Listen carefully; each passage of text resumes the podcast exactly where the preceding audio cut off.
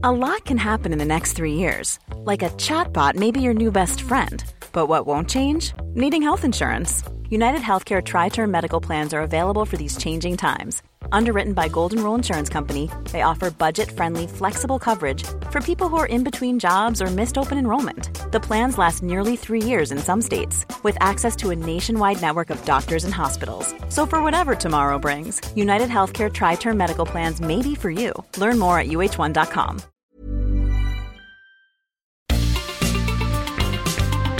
Heraldo Media Group presenta la información y el entretenimiento que usted necesita para estar enterado también en su descanso. Alejandro Sánchez y el informativo Heraldo fin de semana. Por el Heraldo Radio, con la H que sí suena y ahora también se escucha.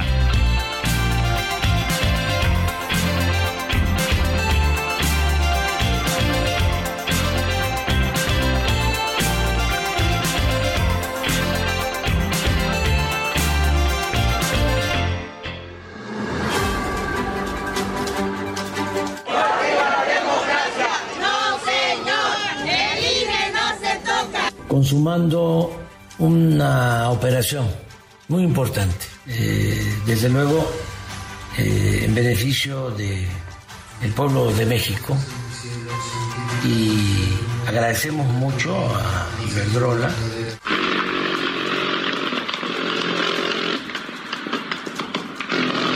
Sin sus aportes e inteligencia, Guadalajara y Jalisco no serían los mismos. México no sería el mismo la cultura no sería la misma y el mundo editorial en nuestro idioma sería completamente diferente. El legado de Raúl Padilla es incuantificable.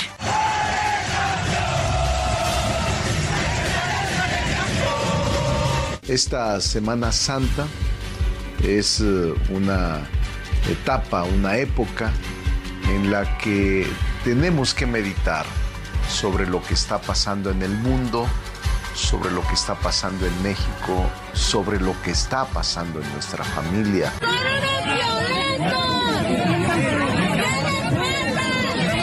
Miren, hay creo dos temas que a las jóvenes particularmente, o sea, la posibilidad de una mujer presidenta es algo que genera mucho entusiasmo en las mujeres, particularmente en las jóvenes, porque es, eh, como yo digo, no es un tema de una persona, de romper el techo de cristal.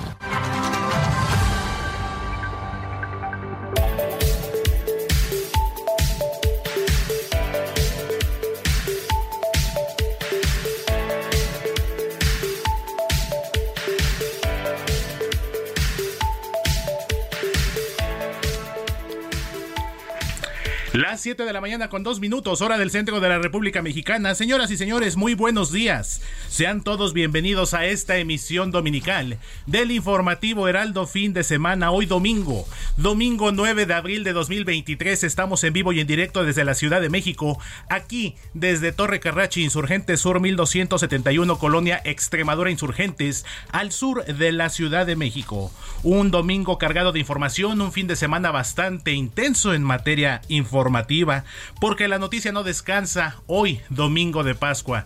El día de hoy estará terminando ya formalmente la Semana Santa, la cuaresma correspondiente a este año 2023. Les saluda con gusto Héctor Vieira, nombre de Alejandro Sánchez, titular de este espacio informativo, quien estará con ustedes de regreso el próximo sábado, aquí en el informativo fin de semana.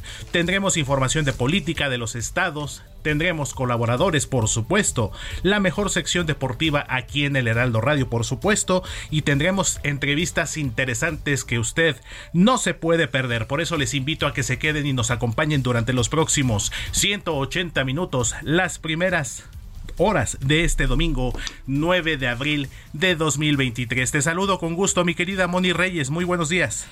Hola, ¿qué tal Héctor? Amigos, qué placer que estén con nosotros hoy, dominguito de Pascua, ya como bien señalas, finalizando estas festividades de Semana Santa, Semana Mayor y Domingo de Ramos y todo lo que ya estamos viviendo. Me da mucho gusto estar esta mañana en nombre de nuestro compañero y amigo muy querido Alex Sánchez. Pues, Así es. Ahora sí que don Totis y doña Mónica, ¿verdad? Aquí para todos nuestros amigos que se contacten con nosotros, que se queden, que disfruten. Si vienen manejando en carretera, porque muchos ya lo están haciendo y la verdad es que yo los felicito porque más tarde, quién sabe cómo se pongan las carreteras. Y si nos vienen sintonizando, entrando casi a la Ciudad de México, bueno, pues que se queden con nosotros porque se la van a pasar muy bien. Así es, mi querida Moni, para nuestros amigos que salieron de viaje esta semana, esta semana mayor correspondiente a la cuaresma ya empieza el regreso para muchos, aunque si bien es cierto, Moni, eh, las actividades escolares se reanudan hasta el siguiente lunes. Hasta el Pero muchos, los papás, quienes trabajamos, pues estamos aquí al pie del cañón, como quien dice. Y los que nos quedamos aquí en la ciudad, Moni, pues tuvimos la oportunidad de disfrutarla. Una ciudad de México sin tráfico, sin la movilización habitual de todos los días. Nos permitió llegar todavía más eh, rápido a nuestro centro de trabajo, a nuestra casa. Entonces, Metro Superlight, Metrobús, las calles. Qué padre. Muy bien. Oye, ayer traté de entrar al picnic nocturno, pero no se pudo. Ahí en el bosque de Chapultepec. Sí, no. Sí, fue lo que vi. De hecho, estuve checando mi moni en las redes sociales del gobierno de la Ciudad de México y pues sí tuvo muy buena respuesta. Cada año la tiene. Exactamente. Aparte, digo, Chapultepec es uno de los destinos eh, de aquí de la Ciudad de México más concurridos, más tradicionales y más bonitos también a pesar de todo. Claro. A pesar de este crecimiento urbano que hemos tenido ya en las últimas décadas, eh, sin lugar a dudas, lo que es Chapultepec, lo que es el centro histórico, son lugares que no pierden su ¿eh? tradición. Coyoacán. de hecho, tuve la oportunidad de ir hace 15 días exactamente, el domingo precisamente, estar allá por Coyoacán, lo tradicional, tomarnos un cafecito, ver la fuente de los coyotes, mm, estar en la iglesia, la catedral. ahí en el en el Jardín Hidalgo, el centro de Coyoacán, uno de los lugares que en lo personal más eh, recuerdos bonitos. Y el mercado de artesanías. Y por supuesto el mercado de artesanías, mi querida Moni. Entonces, pues va a ser un domingo bastante, bastante bueno, por eso lo preparamos para ustedes desde anoche, durante la madrugada, y pues por eso invitamos a nuestros amigos a que nos acompañen en vivo y en directo de aquí, de la Ciudad de México, oh, oh. en el 98.5, y por supuesto también para todos nuestros amigos que nos escuchan en Guadalajara, la perla de Occidente. En el 100.3, Monterrey, ¿en dónde? en el 99.7 y de Monterrey nos vamos hasta el estado de Guerrero. En Guerrero, ahí en Chilpancingo, 94.7 de FM. Y a Yucatán, ¿dónde? 96.9, de hecho es nuestra frecuencia más nueva del Heraldo Radio, justamente. Oaxaca. Allá en el 97.7 nos escuchan nuestros amigos desde allá, desde el hermoso estado de Oaxaca. Y de ahí nos vamos al norte, Tampico, Tamaulipas. Nos escuchan en el 92.5 de FM, queridos amigos. Y todavía más al sur del país, Moni, al ritmo de marimba en el hermoso estado de Chiapas, también Tuxtla Gutiérrez, donde nos escuchan a través del 88.3 y no me digas en la frontera norte de México, a través de Naomidia. Así es, mi querida Moni, más allá de nuestras fronteras, allá en los Estados Unidos, nuestros amigos que nos escuchan allá en McAllen, Texas, a través del 91.7 y además en Brownsville en el 93.5 de FM. Muchas gracias. La verdad es que se la van a pasar rico. Vamos a platicar. Si quieren contactarse con nosotros, recuerden nuestro WhatsApp 559163 5119. Además, las entrevistas que has programado, mi querido Héctor, están buenísimas. Todo lo que necesitamos saber respecto a qué, qué, qué, cómo nos protegemos de las vacaciones, si hay algún percance, uy, y, esos cócteles que tenemos también que preparar. No, hombre, yo ya ni quiero, ah, es, ¿cómo se dice? Espolear. ¿Spoiler?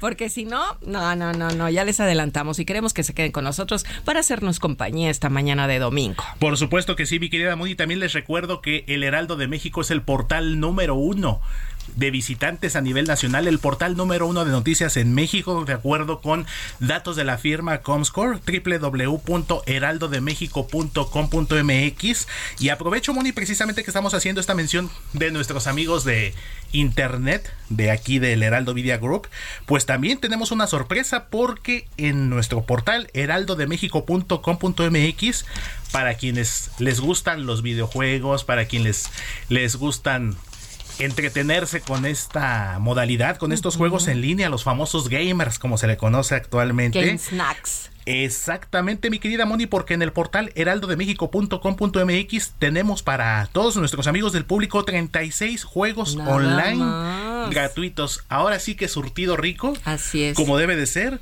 el que más les guste, el que más les llame la atención. Son 36 juegos online gratuitos que están a su disposición y solo tienen que entrar para poder jugar con ellos. Heraldodemexico.com.mx. Exactamente, Moni, en la sección de Game Snacks, donde podrán entretenerse por horas y, y horas con estos 36 videojuegos que nuestros amigos de elheraldodemexico.com.mx han preparado para todos ustedes, Moni. Entonces, un domingo bastante bueno, bastante interesante que estaremos compartiendo a lo largo de las próximas tres horas con todos ustedes. Cuando en este momento son las 7 de la mañana con 10 minutos hora del centro de México, vamos a comenzar con un resumen, con la información más importante ocurrida hasta el momento.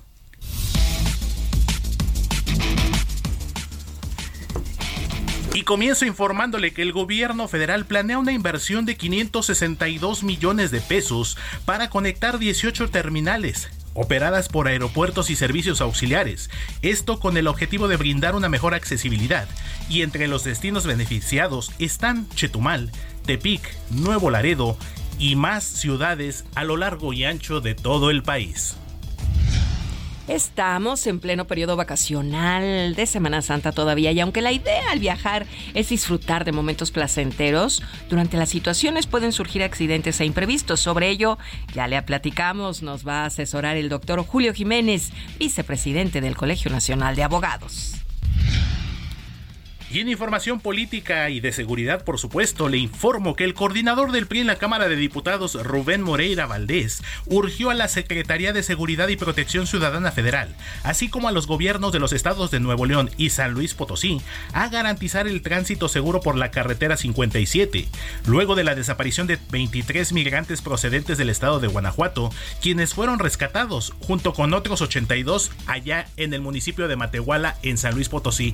Hay que recordar, Moni, que este operativo que se implementó, estos en un principio se manejó que eran turistas, 23 turistas, al final se confirmó que eran migrantes también, y en el operativo en el que originalmente iban a la búsqueda de estos 23, oh sorpresa, aparecieron más migrantes para dar un total de 105. Esto pues eh, pone todavía más en evidencia pues una crisis migratoria que desafortunadamente vive nuestro país y que se vino todavía a acrecentar, a agudizar el pasado 27 de marzo, lamentablemente con este incendio que se registró en la estación migratoria de allá de Ciudad Juárez, Chihuahua, que lamentablemente ha dejado hasta el momento un saldo de 40 migrantes fallecidos y otros 27 heridos y que de acuerdo, Moni, al reporte del pasado viernes de la Secretaría de Seguridad y Protección Ciudadana, de estos 27 heridos, 5 eh, todavía se mantienen en estado grave, entonces seguimos eh, pidiendo a su país. mucho por ellos, exactamente, y aparte de que ya comenzó la repatriación, lamentablemente, de estos migrantes que perdieron la vida allá en Ciudad Juárez, Chihuahua en estos días de descanso y mucho calor, ¿eh? Vaya que viene fuerte. No hay como disfrutar de alguna bebida refrescante. ¿Y por qué no? A ver, amigos, sector, de un delicioso cóctel hecho quizás a base de alguna bebida como qué? Como el mezcal. Pues hoy hablaremos con Iván Castillo, mixólogo y consultor de barras y bebidas para restaurantes, quien nos compartirá Ay, qué delicia. Algunas recetas, por eso quédense, no le cambien. Así es, Moni. Días de calorcito, días de descanso. Para quienes trabajamos el fin de semana, a lo mejor más tardecito. Así se para relajarnos, para disfrutar. Entonces, pues el mixólogo Iván Castillo estará en un rato más con nosotros y nos compartirá estas, pues, refrescantes, deliciosas recetas hechas a base de mezcal para disfrutar todavía de este fin de semana y por qué no de algunas otras celebraciones con esta exquisita bebida oriunda del estado de Oaxaca como lo es el mezcal. Y en más información le comento que la Secretaría de Educación Pública dio a conocer que el Colegio Nacional de Educación Profesional Técnica, el CONALEP, ampliará su oferta educativa para atender las necesidades de los sectores productivos del país y con ello posicionarse como una de las principales opciones de educación media superior para los jóvenes mexicanos. El pasado 7 de abril fue el Día Mundial de la Salud y los padecimientos ortopédicos se han incrementado entre la población por el uso excesivo de teléfonos celulares, ¿eh? Aunque no lo crean, esos deditos, esa muñequita de la mano y no solo los celulares, tabletas y otros dispositivos. De esto también hablaremos con un especialista, con Antonio Barbosa. Qué importante, qué interesante. ¿Y cuántos padecimientos, mi querido Héctor, no lo hemos estado notando últimamente? Exactamente, Moni. El doctor Antonio Barbosa nos estará platicando. Pueden ser desde malestares en teoría más eh, simples, más sencillos como es el, la hinchazón de los dedos, la tendinitis, pero también este uso excesivo de la tecnología que hemos tenido las personas en los últimos años, en los últimos tiempos, Moni, también puede desencadenarnos algunas otras, eh, algunos otros padecimientos más complejos, como uno, no sé, quizá lo has escuchado, el síndrome del túnel carpiano, un padecimiento eh, reumatológico que también es atribuido al uso excesivo, en este caso, los que usamos, por ejemplo, el mouse constantemente, esa tensión que genera la mano, la muñeca, pues genera este padecimiento. Claro que lo he escuchado. El túnel carpiano. Entonces, ya nos platicarán. De esto y otro más, claro otras que sí. cosas más, nos estará platicando el doctor Antonio Barbosa. Y en información de la ciudad le cuento que una mujer policía resultó lesionada luego de un enfrentamiento a balazos con presuntos delincuentes. Esto ocurrió la noche de este sábado en la colonia Morelos de la alcaldía Venustiano Carranza, lo que generó una importante movilización en la zona. En temas de los estados, tres personas perdieron la vida y ocho más resultaron heridas tras dos choques ocurridos la noche de este sábado en los municipios del Marqués y Corregidora. Esto en donde es en la zona metropolitana de la ciudad de Querétaro.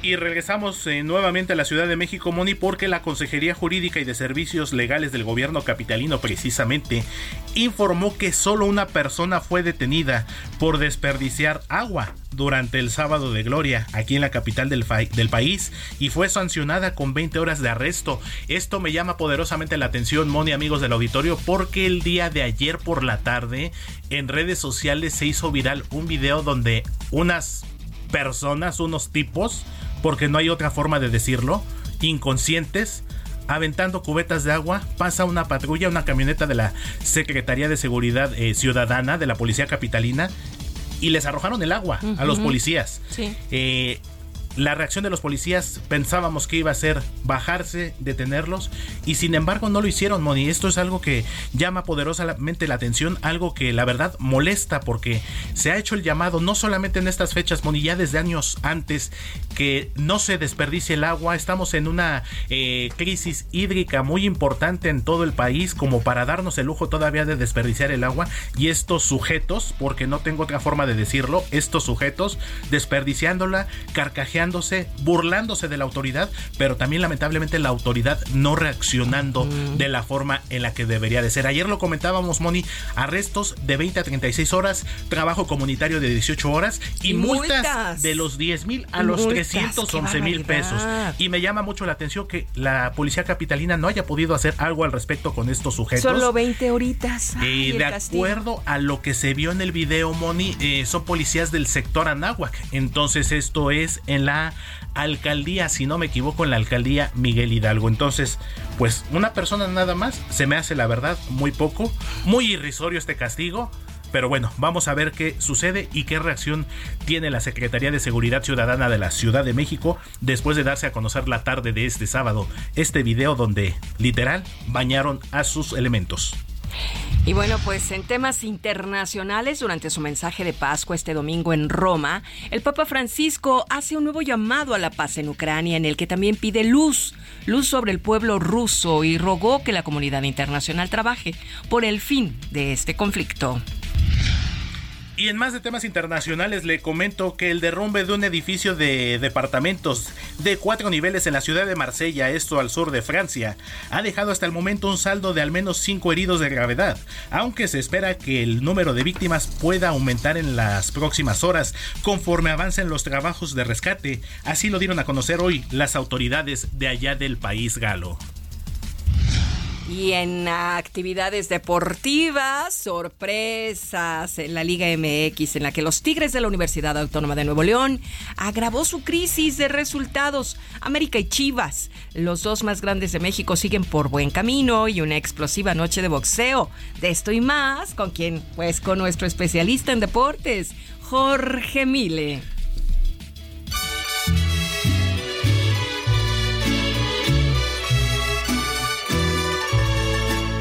Estas son las mañanitas que cantaba el rey David. A las muchachas bonitas se las cantamos aquí. Despierta, mi bien, despierta. Mi querida Moni Reyes, ¿a quién vamos a correr a abrazar? ¿A quién vamos a celebrar el día de hoy? ¿Quién cumple su onomástico, su santo? A ver, platícanoslo todo, por favor. Hoy es santo de Casilda. ¡Wow! Muchas felicidades a Casilda. Casilda. No conozco personas, pero hay una colonia, Colonia La Casilda, ya en la alcaldía Gustavo Amadero. es la que te vengo manejando. Pues órale que vamos a darle un pachangón a esa calle porque hoy es su Ajá, santo. Colonia. Colonia, de hecho. Colonia Casilda.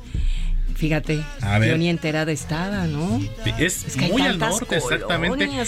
Es en la alcaldía Gustavo. Amadero, hasta Sí. allá arriba del reclusorio norte, o sea, hasta la orilla prácticamente, imagínate. Ok. Bueno, además de Casilda, tenemos que darle un abrazo a quien lleve por nombre Acacio, Demetrio, Hugo, Liborio, Máximo, Antonio, Celestina, Tomás y Ubaldo. Uf, bastante. Bastante concurrido. Acacio no conozco, conozco una acacia. Demetrio, recuerdo un jugador de las Chivas de los años 80, un eh, delantero, Demetrio Madero, de las Chivas Rayadas del Guadalajara.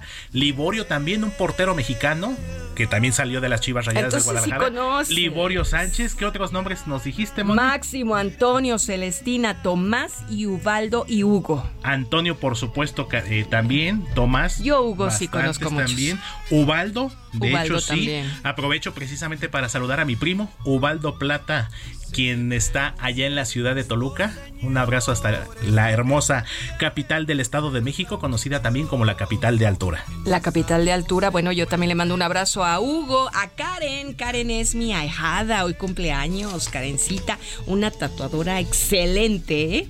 Así Luego me pasas que- el dato, porque de hecho, entre los planes, Sí, Moni. está tatuarte, pues te lo paso con mucho gusto. La verdad es que es una excelente persona y sobre todo profesional y con unos diseños. ¡Wow! ¿Qué te cuento? Bueno, pues además de todos ellos, eh, quiero decirles que hoy es Dominguito de Pascua, que platicaremos después de conocer la historia de Santa Casilda. ¿Te late? Adelante, mi querida Moni. Venga, Quique, a conocer la historia de Casilda.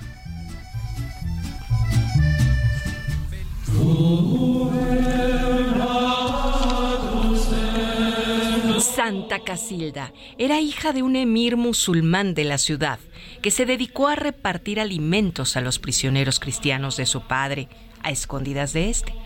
Escondía la comida entre sus ropajes, pero cuando su progenitor supo de las andanzas de su hija y le pide explicaciones, se produjo un milagro. La joven se excusó y gritó, Son rosas, papá. Cuando levantó su falda, los alimentos que ocultaba se convirtieron efectivamente en rosas. ¿Qué tal? Según los escritos sobre su vida, la mamá de, de esta santa era cristiana, lo que despertó en la joven el interés y entusias- entusiasmo hacia esta religión. Pero antes de que llegara ese momento, Casilda ya era conocida por su avidez. Se sabía el Corán de memoria desde la edad de los cinco años. Un segundo milagro de ella se produjo años después cuando Casilda fue diagnosticada con una grave afección en la sangre que los médicos no podían curar. Sin embargo, uno de los presos del emir instó a la joven a que acudiera a bañarse a unos pozos cerca del monasterio de San Vicente, en tierras de la Bureba. Tras sumergirse en esas aguas y comprobar que eran realmente milagrosas, Casilda fue bautizada allí mismo. Esta es la historia de nuestra santa de hoy, de Casilda.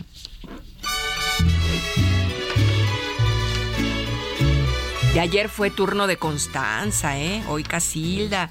Pura mujercita, felicidades y a las benditas, benditos ustedes entre nosotras las mujeres. Y bueno, pues felicidades a quienes estén cumpliendo años, ya dijimos a Karen, a también a quienes estén cerrando y abriendo círculos y todo lo que venga nuevo y todo lo que ya no les sirva, afuera, afuera, hay que despojarnos. Siempre hay un motivo para celebrar, mi querida Moni, y este domingo no es la excepción. Y pues un abrazo para todos ellos hoy, que es el día de su santo. Oye, y al ratito les voy a platicar por qué la Semana Santa cambia de días. ¿eh? Exactamente, mi querida Moni, un buen dato. Entonces, en un ratito más nos lo cuentas. Claro. Por supuesto que sí, cuando en este momento son las 7 de la mañana con 24 minutos, estamos a punto de irnos a la primera pausa de este informativo fin de semana. No se vaya porque seguimos con más información, con más entrevistas y lo mejor aquí en el Heraldo Radio. Pausa y regresamos en unos momentos más al informativo Heraldo fin de semana.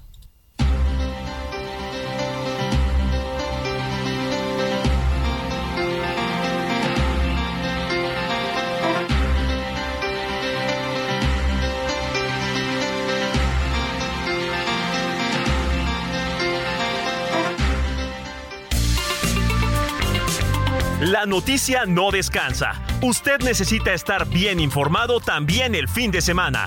Esto es Informativo El Heraldo Fin de Semana. Regresamos.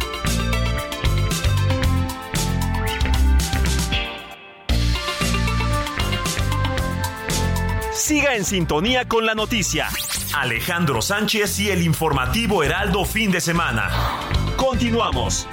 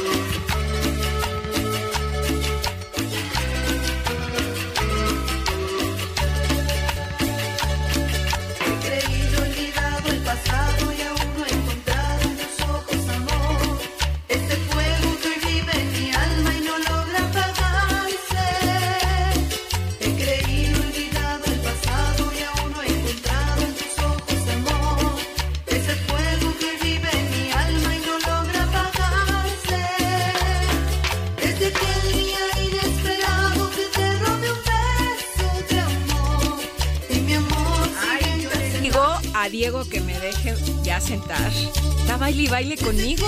¿Qué tal, mi Diego Iván González. está ahorita en la producción. Exactamente. no me deja sentar por estar bailando. Pues es que empezamos de buenas, mi Moni. Empezamos con mucho ritmo, con mucho sabor. Sí. Yo también estoy aquí. No, tú sí, porque estás ahí sentado al frente del, del barco, pero acá el Dieguito me anda sacando a bailar. En fin sacando los mejores pasos, mi querida estoy, Moni. Estoy limpiando la alfombra de la cabina. Estamos. Como debe de ser, mi Moni. De hecho, ahora sí que aquí no le sacamos brillo a la pista, pero sí le sacamos a la alfombra. aquí de la cabina de Quique no, porque el Heraldo pues, Radio. No, pues él está aquí en, el control técnico. Pero con todo, pero ¿eh? Dieguito, sí, está el bailando de los el máster de los remixes aquí nuestro querido Quique y nuestro querido Diego no se diga, pues aquí al pendiente de la producción mi Moni. Así es. Y empezamos de buenas esta canción Moni que pues es uno de los clásicos de este género conocido como cumbia andina. Esto que estamos escuchando del grupo mexicano Los Yairas. He creído este tema que se estrenó precisamente, Moni, salió, fue lanzado en la radio mexicana un día como hoy, 9, de, abril, pero de 1997, es decir, hace ya 26 años y que bueno, si estuviera aquí Alex Sánchez también ya estuviera bailando con nosotros y no se diga el Robert, ¿eh? nuestro querido Roberto Martínez. también, ¿cómo nos gusta la música, la que tienes, la que pones cada fin de semana? Porque siempre es muy rico, ¿no? Este tipo de ritmo y nuestro público, bueno, feliz. Y por supuesto, como siempre les comentamos, Moni, que nos manden mensajitos al WhatsApp del informativo. Ahí, si quieren escuchar alguna canción en especial y todo, pues la vamos incluyendo la selección musical del informativo fin de semana. Y si van manejando, si van a algún lugar ahorita turístico en la Ciudad de México que está relax, o vienen de regreso por algunas de las carreteras ya entrando a la capital, bueno, pues quédense con nosotros porque de verdad se van a informar, se van a reír, la van a pasar bien y nos vamos a enterar de muchas cosas que a lo mejor no teníamos ni idea, ¿verdad? Como ahorita ahorita lo que les voy a platicar. Al 55 91 63 51 19. Si nos quieren mandar mensajitos por ahí, espero que el WhatsApp esté activo. Ahí nuestro querido Robert se encarga de hacernos llegar todo. Ay, Robertito, te mandamos un abrazo, te extrañamos, claro. Pero ya están de regreso la próxima semana, mi querida Alex. Y pues empezamos justamente con los Yairas y así empezamos la selección musical de este domingo en el informativo Heraldo fin de semana. Cuando son las 7 de la tarde, 7 de la tarde, ¿eh? ahí me encargo, ¿eh? Ahí te encargo, mi 7 de, la, mañana, ya me ya quieres que termine el domingo. No, no, 7 de la mañana apenas estamos empezando el día con muchísimo gusto. 7 de la mañana con 34 minutos hora del centro de la República Mexicana y continuamos con más aquí en el informativo Heraldo fin de semana.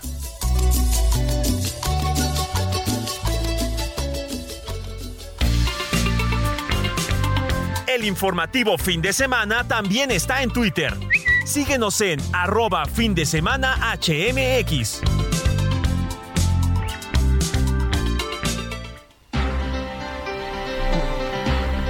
Siete de la mañana con 34 minutos hora del centro de la República Mexicana. Mi querida Moni Reyes, a ver, cuéntanos esto de la Semana Santa y muchas dudas que luego tenemos algunos de por qué un año se celebra en marzo y un año se celebra en abril. Mira, aquí van unos datitos sobre la Semana Santa que no sabemos muchos, ¿verdad? A esta conmemoración. Existen muchas tradiciones que posiblemente, eh, pues, nos hemos cuestionado, pero no tenemos respuesta. ¿Por qué cae en una fecha diferente o por qué no se come carne? Todos sabemos, amigos, que la Semana Santa es la conmemoración cristiana anual de la entrada a Jerusalén, la última cena, el Via Crucis, la muerte y resurrección de Jesús. Esa es la razón por la cual es un periodo de intensa actividad litúrgica dentro de las diversas confesiones cristianas. En torno a esta conmemoración hay muchas tradiciones que se siguen alrededor del mundo y que posiblemente nunca nos hayamos cuestionado, como por qué cada año es una fecha diferente, por qué no se come carne, etcétera. A ver, el origen de la fecha, es lo que les quiero decir, se debe a que la muerte de Cristo ocurrió cerca de la Pascua judía, una celebración en la que se recuerda la libertad del pueblo de Israel de la esclavitud de Egipto, relatada, por si no lo saben, en el libro del Éxodo. El Pesaj es el nombre hebreo de la Pascua. Por lo general se celebra el día 15 del mes hebreo del Nisan, el cual empieza con la primera luna llena de primavera. Esto porque todas las ceremonias religiosas judías se determinan por las fases de la luna. Ojo, tomando como referencia el domingo de Pascua. Este siempre acontecerá en un paréntesis de 35 días entre el 22 de marzo y el 25 de abril. ¿Sí? ¿Me están captando? Bueno, ¿por qué no se come carne? Porque una de las tradiciones más significativas de la Semana Mayor para los católicos es no comer carne roja durante la cuaresma. La costumbre se basa en una regla de la Iglesia Católica que tiene origen en la práctica del ayuno como un signo de penitencia que platicamos cada fin. A ver, los santorales, ¿no? Todos hacían penitencia y purificación. Por eso no se come carne, porque nos estamos purificando debido a una penitencia religiosa. Esto está descrito en la Biblia tanto en el Antiguo como en el Nuevo Testamento, donde se relata cómo ayunaron, fíjate, figuras como Moisés y el mismo Jesús, que duró 40 días en el desierto sin comer, según el Evangelio de San Mateo. Ahora, bueno, pues si ya hablamos de los dulces, y ya hablamos del significado del conejo y los huevos de Pascua, se los digo al ratito, ¿no? ¿Y por qué siempre llueve? Siempre llueve. Dicen las abuelitas, ¿no? Que el Viernes Santo ya cuando se nubla. Se llueve, aunque sea chispeando. Es que a esta hora murió Jesús. Es la hora en que, así decía mi abuelita también, a las 3 de la tarde, créeme que llovía. Cuando sí, por supuesto, históricamente en ese día santo. Pero bueno. Y la, también, como lo comentabas, Moni, el hecho de no comer carne los viernes. De hecho, empezábamos con el miércoles de ceniza. El miércoles de ceniza tampoco se come carne, que es cuando empieza la cuaresma, y posteriormente los viernes. Pues ahí está, Moni. Nuestros amigos del auditorio nos están, eh, que nos están escuchando, pues ya aclaramos esta duda. Un poquito, el un poquito, ¿no? Claro. ¿Por qué este intervalo? Y pero bien, ya lo dices, entre el 22 de marzo y el 25 de abril. Por eso, de alguna manera, se va intercalando. diferente. De, de repente dices, ahora llega el principio de año y dices, ¿y cuándo va a caer Semana Santa ahora? ¿No? Porque te puede caer a finales de marzo o como en esta ocasión. Y en es- por ejemplo, en este año 2023 fue en abril y la lógica dice que el próximo año Podría 2024 ser. va a ser marzo. Ajá. Estaremos pendientes. Entonces, mi querida Moni Reyes, muchísimas gracias. Pues vamos a seguir con más aquí en el informativo Heraldo fin de semana, cuando en este momento son las 7 de la mañana con 38 minutos, hora del centro de México. Sigue Alejandro Sánchez en Twitter, arroba Alex Sánchez MX.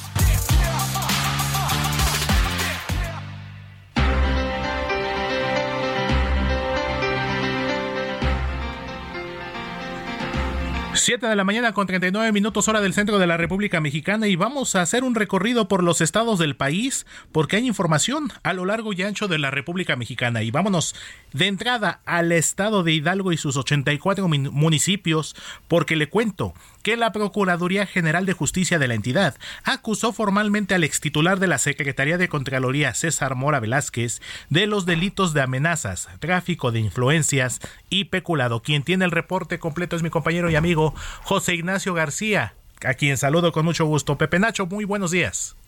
Sin sus aportes e inteligencia, Guadalajara y Jalisco no serían los mismos. México no sería el mismo, la cultura no sería la misma y el mundo editorial en nuestro idioma sería completamente diferente. El legado de Raúl Padilla es incuantificable. Pues esto que estamos escuchando en unos momentitos más, nuestra compañera Mafalda Aguario, allá en Guadalajara, Jalisco, estará dándonos un reporte, pues las reacciones allá en la entidad Tapatía después del lamentable fallecimiento por suicidio del ex rector de la Universidad de Guadalajara y fundador presidente de la Feria Internacional del Libro de Guadalajara, Raúl Padilla, quien el pasado domingo lamentablemente decidió acabar con su existencia. Ahora sí, vámonos rápido al estado de Hidalgo con José Ignacio García con esta información del exsecretario de Contraloría de aquella entidad. ¿Qué tal? Un saludo a todo el auditorio. Pues comentarles que el ex titular de la Secretaría de Contraloría Estatal, César Mora Velázquez, es acusado por la Procuraduría General de Justicia del Estado de Hidalgo por los delitos de amenazas, tráfico de influencias y peculado. Así lo informó el encargado del despacho de la Fiscalía, Santiago Nieto Castillo. Y es que el fiscal estatal interino refirió que han girado tres órdenes de aprehensión en contra del ex contralor estatal por los delitos de amenaza que corroboraron los presidentes municipales que fueron vinculados al esquema de corrupción conocido como la estafa siniestra por el desvío de más de 520 millones de pesos. De acuerdo con el ex titular de la Unidad de Inteligencia Financiera, por estas condiciones se solicitó a la Interpol la emisión de la ficha roja para localizarlo, ya que existen elementos contra el exfuncionario estatal, aunque se descartó que estas investigaciones se asocien directamente con el exgobernador Omar Fayad Meneses y la exsecretaria de Finanzas Estatal Jessica Blancas Hidalgo. El ex contralor estatal solicitó un amparo para impedir una aprehensión luego de que la Procuraduría General de Justicia detuvo a los alcaldes involucrados en el esquema de corrupción de la entidad. Con respecto a la aprehensión del ex subsecretario de Administración y Finanzas de la Secretaría de Educación Pública del Estado, el fiscal estatal interino sostuvo que identificaron que depositó en una empresa fachada con dos domicilios fiscales en Guadalajara y Ciudad de México por un monto de 140 millones de pesos que posteriormente se retiraron en efectivo. La Procuraduría Estatal inició la segunda etapa de las investigaciones contra servidores públicos involucrados en la red conocida como la estafa siniestra, en las cuales hasta el momento seis alcaldes han sido suspendidos de sus mandatos por su presunta responsabilidad en los delitos de peculado y uso indebido del servicio público y ahora continúa contra los integrantes del ex gabinete de Omar Fayad Meneses. Es la información que tenemos desde el estado de Hidalgo. Muchísimas gracias, mi querido José Ignacio García, allá en el estado de Hidalgo.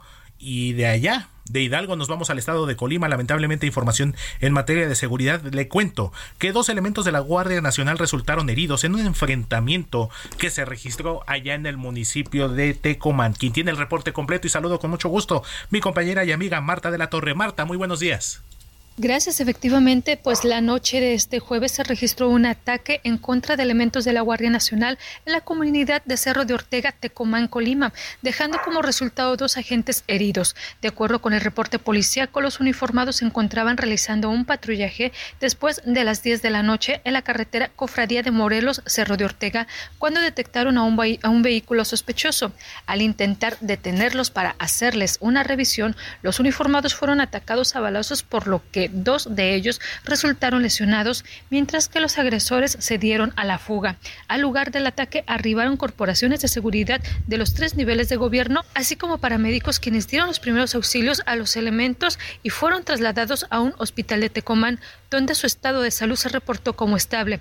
En la zona se llevó a cabo un fuerte operativo de seguridad para dar con los responsables, así como con el vehículo donde viajaban. Sin embargo, no se informó de la detención de ninguna persona relacionada con el hecho. Hasta aquí el reporte desde Colima. Gracias.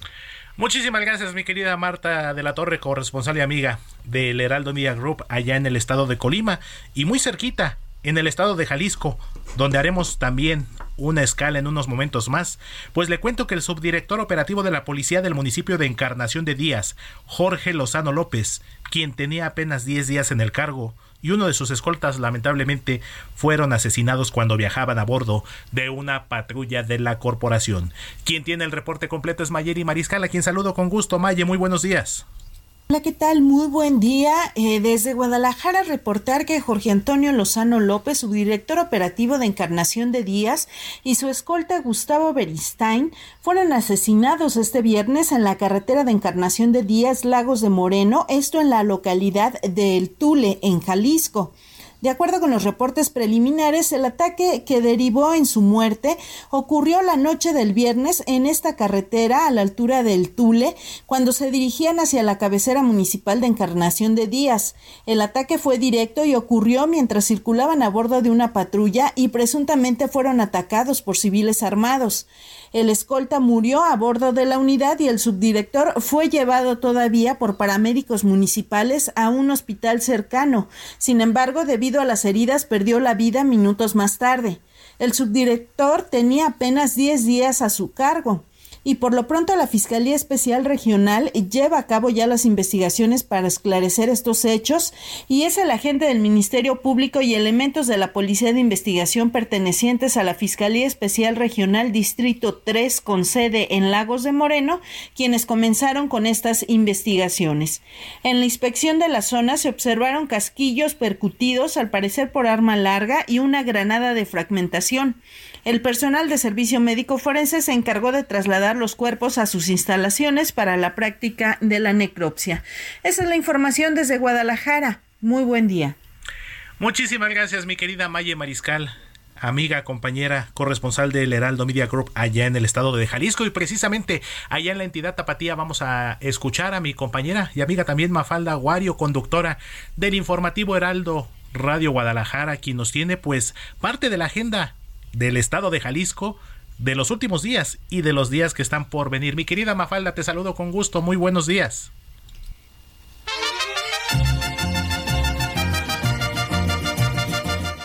¿Qué tal Héctor? ¿Cómo estás? Muy buenos días. Un saludo para ti, para todas las personas que nos están escuchando en este domingo.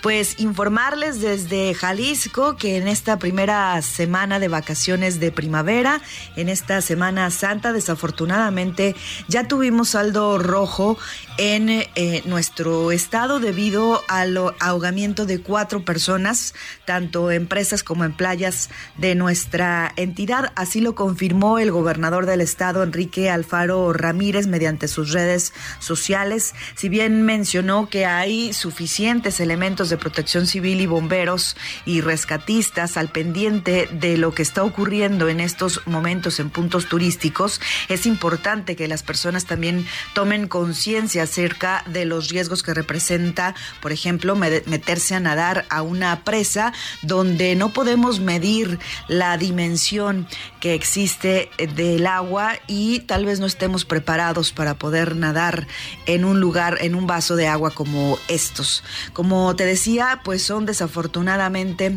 ya cuatro muertes, según informó el mandatario. También en la costa del estado, según se ha informado por parte de autoridades de protección civil y bomberos de Puerto Vallarta, las playas se encuentran con bandera amarilla y esto puede representar buenas condiciones para nadar, pero como ya decíamos, no hay que confiarnos y hay que estar siempre al pendiente de las indicaciones que nos envíen las autoridades de protección civil. Por otro lado, y en noticias positivas que tienen que ver con el turismo y con la época de vacaciones, también se ha dado cuenta por parte de autoridades de Puerto Vallarta, que es el principal destino turístico de playa con el que contamos en Jalisco, pues que se ha roto un récord en cuanto al número de turistas que han llegado vía aérea, que han aterrizado en el Aeropuerto Internacional de Puerto Vallarta. Esto en relación a la cifra que se registró el año pasado, pues este 2023 se han reportado 29 mil pasajeros que han arribado en un solo día a esta terminal aérea, mientras que en 2022 la cifra era o fue de 26 mil personas. Así que todas las personas que viven del turismo y de la economía que genera este en este sitio turístico y sus alrededores, pues deben estar muy contentas porque después de los años difíciles de la pandemia, finalmente se están recuperando cifras de antes de que ocurriera la pandemia por COVID-19.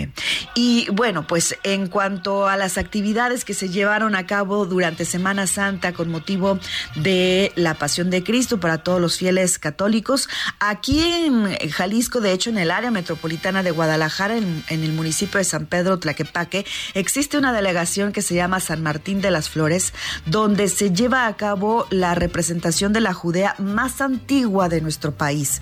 Esta edición 2023 fue la número 229 y es por ello que se ha convertido, como les digo, en la más antigua de nuestro país. Ha transcurrido con saldo blanco, afortunadamente, y el día que más visitantes recibe, que es el Viernes Santo, cuando se lleva a cabo el Via Crucis y la Pasión de Cristo, pues recibió aproximadamente 70 mil personas que fueron, pues no solamente a vivir la experiencia de la Judea, sino también, por ejemplo, a degustar de todos los antojitos y de toda la comida representativa que se ofrece en las inmediaciones de la delegación de San Martín de las Flores. Repito, este es en el municipio de San Pedro Tlaquepaque, que además el centro de este municipio pues está considerado como pueblo mágico. Así que si todavía tienen planeado salir de vacaciones en Semana de Pascua y uno de sus destinos es Guadalajara o el área metropolitana, les recomiendo que se den una vuelta por Tlaquepaque, que disfruten el Parián.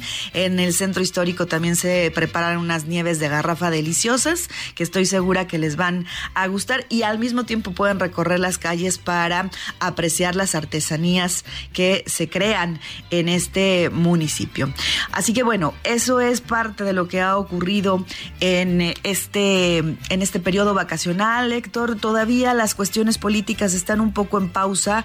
Hay una tensa calma, por así decirlo, luego del fallecimiento de Raúl Padilla López, el presidente de la Feria Internacional del Libro, es rector de la Universidad de Guadalajara.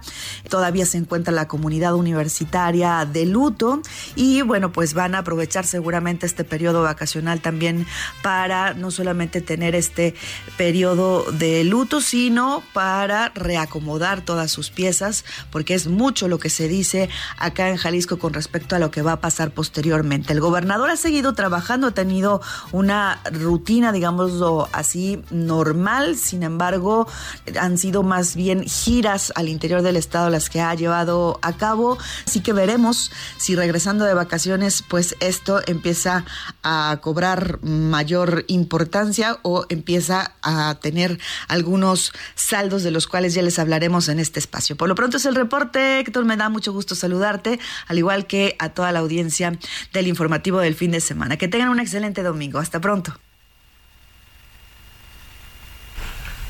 Muchísimas gracias, mi querida Mafalda Aguario, con esta agenda desde el estado de Jalisco.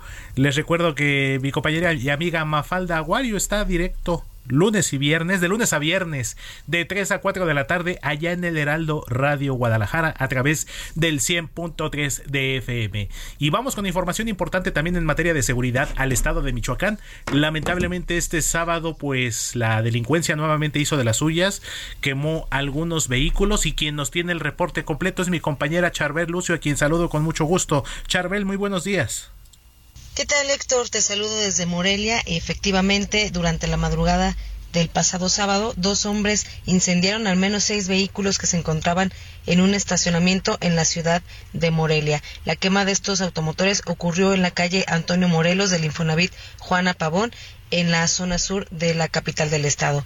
Videos de cámaras de vigilancia captaron a dos hombres cubiertos del rostro quienes llegaron al lugar con una garrafa de gasolina que rociaron sobre varios vehículos estacionados a los cuales posteriormente les prendieron fuego.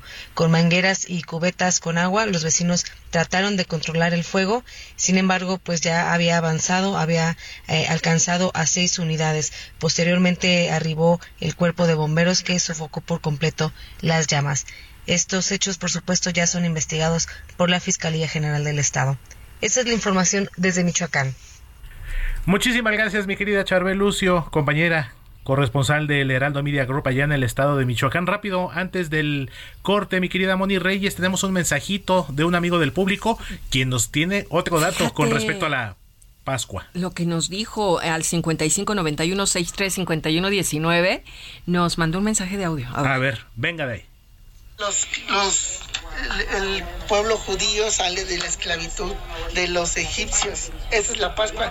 Y cada, cada año se recuerda haciendo esto. Por eso a Jesucristo lo tuvieron que, este, por eso lo apuraron a la crucifixión. Porque no podía él estar colgado de la cruz cuando llegara la Pascua, que era el otro día. Ok, gracias.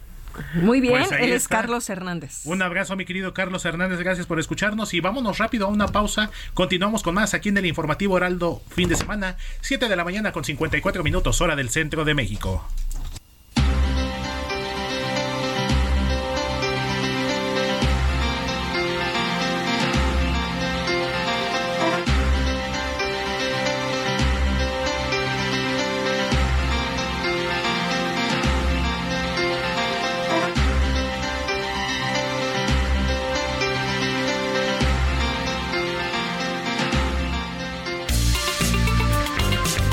La noticia no descansa. Usted necesita estar bien informado también el fin de semana. Esto es Informativo El Heraldo Fin de Semana. Regresamos.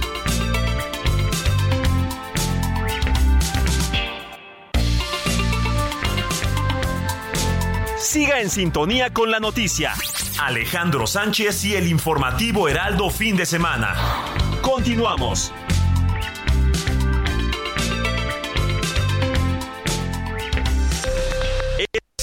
Es a la hora. Heraldo Radio le informa. 8 de la mañana en punto desde Progreso, Yucatán, se reporta que este sábado seis elementos de la Secretaría de Seguridad Pública resultaron lesionados y heridos al chocar la camioneta en la que patrullaban con un vehículo particular en la carretera que conduce a la comisaría de Chelem. Policías del gobierno de la Ciudad de México detuvieron a Miguel Ángel Bonilla El Caber, sujeto que se dedicaba a clonar tarjetas bancarias y extorsionar a sus víctimas sin que ellas se dieran cuenta.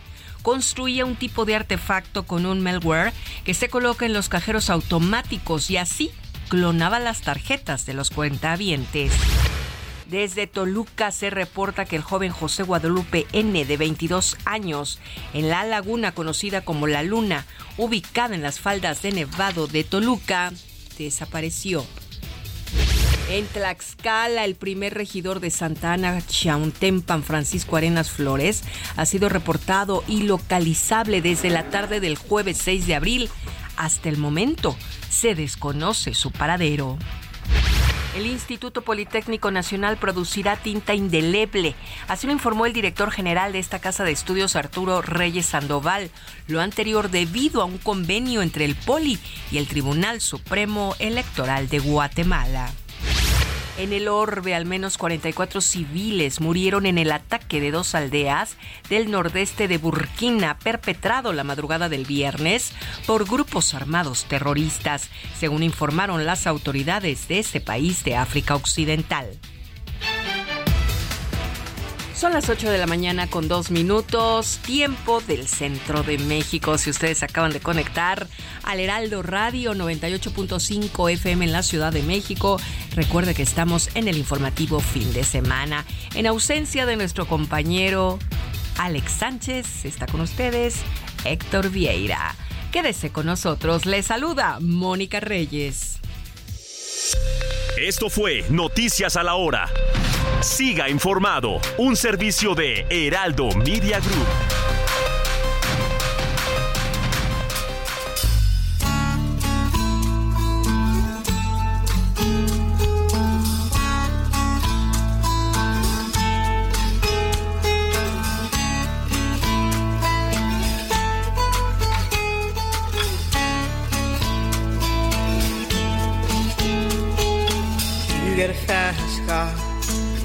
Want a ticket to anywhere. Maybe we make a deal. Maybe together we can get somewhere. Any place is better. Starting from zero, got nothing to lose. Maybe we'll make something. Me, myself, I got nothing to prove. Las 8 de la mañana con 3 minutos hora del centro de la República Mexicana y continuamos en esta segunda hora del informativo Heraldo fin de semana y con la selección musical de este domingo ahora estamos escuchando una de las grandes canciones del siglo XX. Se trata de Fast Car, interpretado por la cantautora estadounidense Tracy Chapman, ya que el pasado 6 de abril se cumplieron 35 años de su estreno, es decir, se estrenó el 6 de abril de 1988 y fue considerada por la revista Rolling Stone en la posición número 167 en su lista de las mejores 500 canciones de todos los tiempos. Esto es Fast, Fast Car en la voz de Tracy Chapman.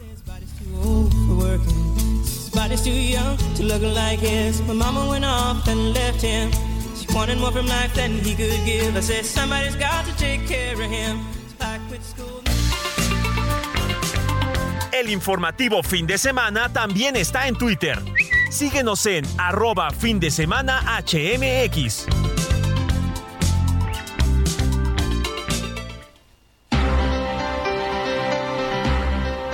8 de la mañana con 4 minutos hora del centro de la República Mexicana y continuamos con más en este recorrido por los estados de la República Mexicana para cerrar este tour. Ahora en el bello estado de Oaxaca, esta entidad oaxaqueña que durante los últimos días ha sido epicentro, literalmente hablando, de importantes noticias, el sismo que se generó allá en Puerto Escondido y que activó la alerta sísmica el pasado lunes por la noche aquí en la Ciudad de México. Y además eh, información en materia vacacional, este caso que se hizo viral en las últimas horas de este abuso por parte de un establecimiento allá en Huatulco que le cobró 480 pesos nada más por dos cervezas a unos turistas. Imagínense nada más 400 pesos por dos cervezas, 480 para ser exactos.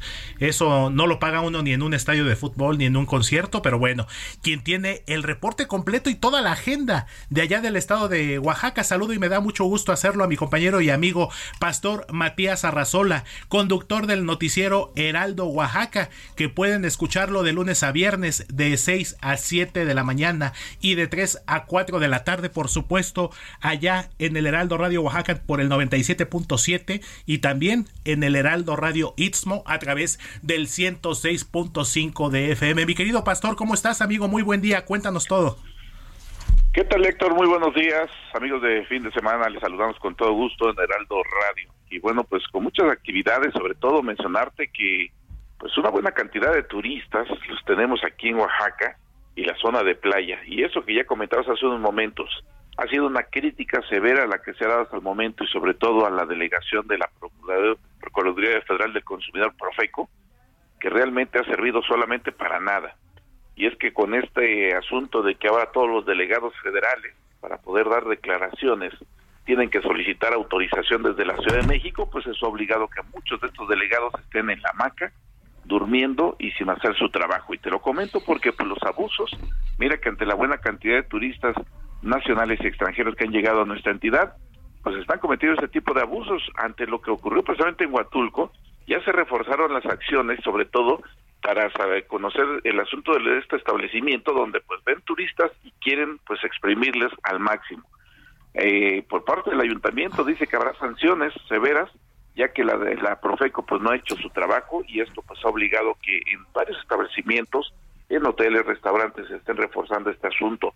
Lo mismo pasa también en Puerto Escondido, donde bueno pues el turista también ha llegado una buena cantidad y ante ellos han reforzado las acciones de, de vigilancia, de seguridad y sobre todo también para monitorear por parte de las autoridades municipales de que no se estén cometiendo este tipo de abusos. Déjame decirte que aquí en la ciudad de Oaxaca, por lo menos el 80% de ocupación hotelera ha generado pues una eh, pues esta temporada de Semana Mayor, donde bueno pues estuvieron disfrutando de toda la gastronomía, de las tradiciones, sobre todo religiosas, aquí con la procesión del silencio y todas las secciones que se han dado hasta el momento, las comunidades, mira que se han bañado también con estos beneficios que tiene el turismo, pero nunca falta que se estén cometiendo pues ese tipo de abusos que insistimos ha sido por falta de trabajo por parte de las delegaciones federales de funcionarios. Lo que sí está preocupando, Héctor, es el asunto de los accidentes que han sido, mira, constantes. Las carreteras, pues, lamentablemente se han teñido de rojo en algunos puntos. Esta madrugada, por ejemplo, en el Tule hubo un, accidente con cuatro este, heridos, pero junto con ello ha habido otros percances más. El exceso de velocidad, el cansancio, buenos han sido factores que se estén presentando este tipo de acciones. Y mientras el operativo seguro eh, de Oaxaca seguro se mantiene, pues lamentablemente eh, deja decirte que esto no ha impedido que se hayan ocurrido ya, eh, pues dejemos a un lado las acciones que normalmente ocurren de robos o asaltos, sino el problema que tenemos es ejecuciones en el Estado, lo cual, bueno, pues no se veía por muchos años y esto pues mantiene también en un fracaso estos operativos que, se, insisto, se siguen presentando hasta el momento.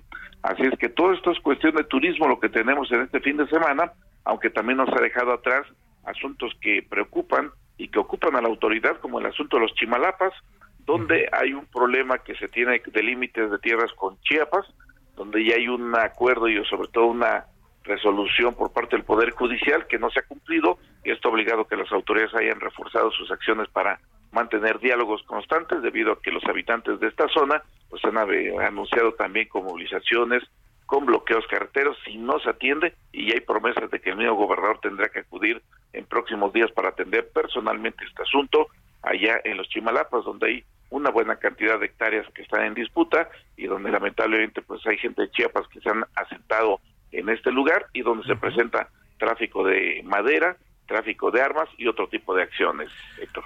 Así es, mi querido pastor. Y de hecho, esta semana, si no me equivoco, con, me lo puedes confirmar, incluso hasta hubo allí un incidente que retuvieron algunos funcionarios, ¿no? Que estaban haciendo un recorrido por la zona.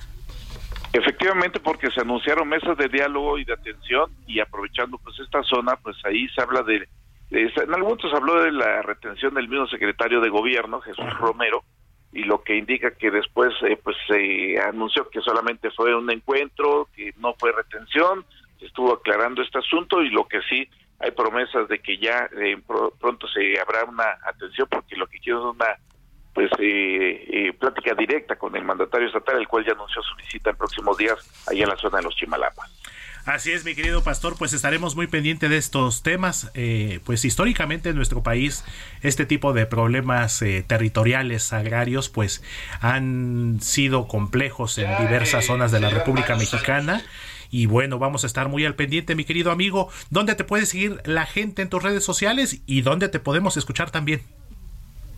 Por supuesto que nos escuchan a través de Heraldo Radio Oaxaca, estamos en, las redes sociales de Pastor Matías 02 y también en Matías Arrazola, con mucho gusto ahí estaremos dando informado a través de eh, Noticiero 977, ahí estamos en nuestras redes sociales, sector.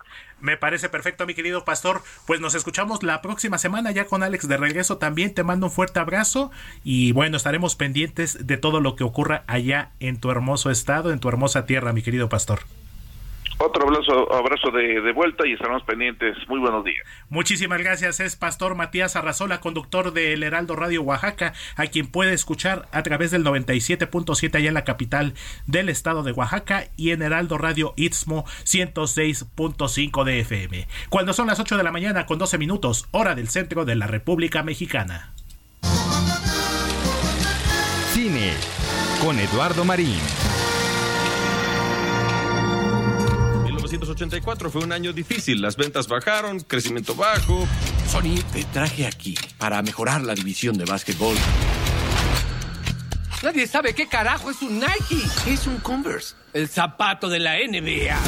El nombre de Nike no es nada cool.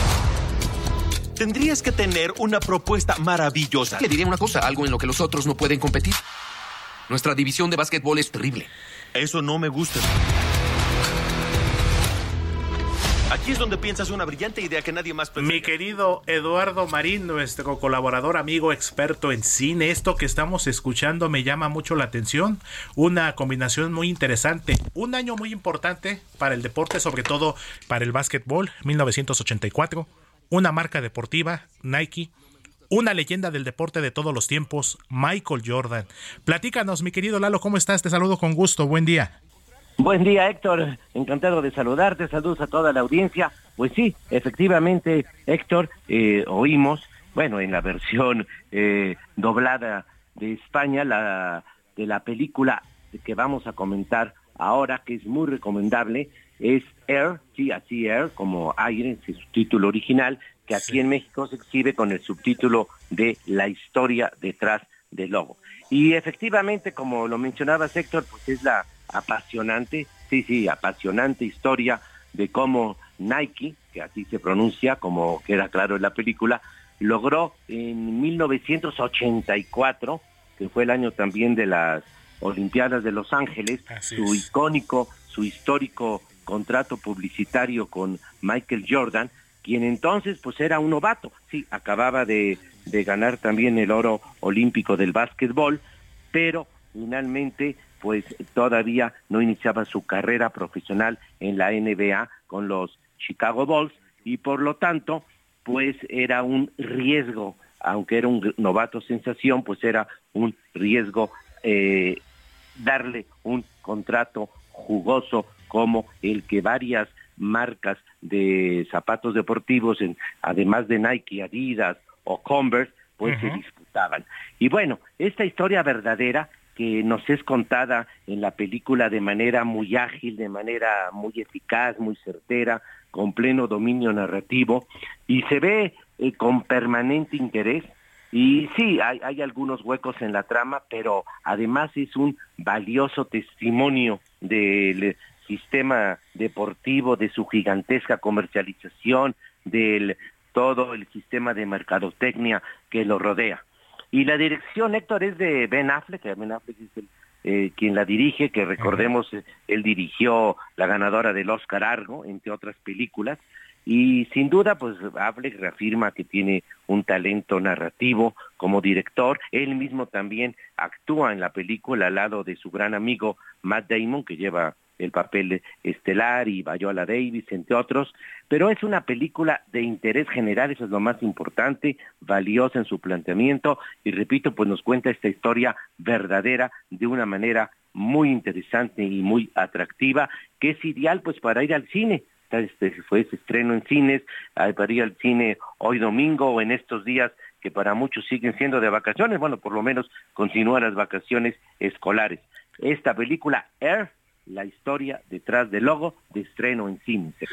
Así es, mi querido Lalo, ya me estás animando a ir a verla, ya te voy a ser honesto, no ya tiene ratito que no voy al cine, pero sí me estás convenciendo para ir y qué te puedo decir, te lo digo a título personal, Michael Jordan, uno de mis grandes ídolos del deporte de todos los tiempos en general, eh, cómo olvidar si bien es cierto, como bien lo comentas, fue campeón y estuvo en la nómina de la selección de básquetbol de los Olímpicos de Los Ángeles 84, pero sin lugar a dudas, el famoso Dream Team, el único Dream Team que ha sido el de Barcelona 92, que literal aplastó a sus rivales, vivía su mejor momento después de ganar eh, con el que ganó cinco títulos con los Toros de Chicago. Entonces, una combinación muy interesante, mi querido Lalo, una marca que hasta la fecha sigue vigente a pesar de que ya tiene más de 15 años de que Michael Jordan se retiró y sin embargo sigue vendiendo bastante bien, sigue siendo una de las eh, líneas líneas de ropa y accesorios y calzado deportivo más comercializadas a nivel mundial, esta la que es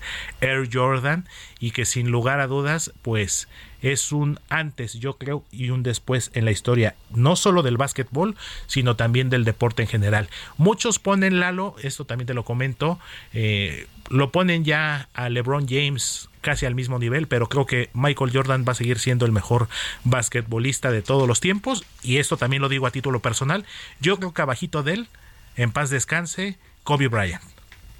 No, tiene toda la razón. Yo que también me gusta mucho los deportes. Eh, sin duda, Michael Jordan ha sido el mejor, porque más allá de los números de sus estadísticas de puntos y demás, es la e-, ese liderazgo que ejercía y sobre todo esa capacidad para eh, resolver los partidos en los momentos decisivos, aguantando toda la presión y eso es lo que lo hace diferente a los grandes atletas en todos los deportes.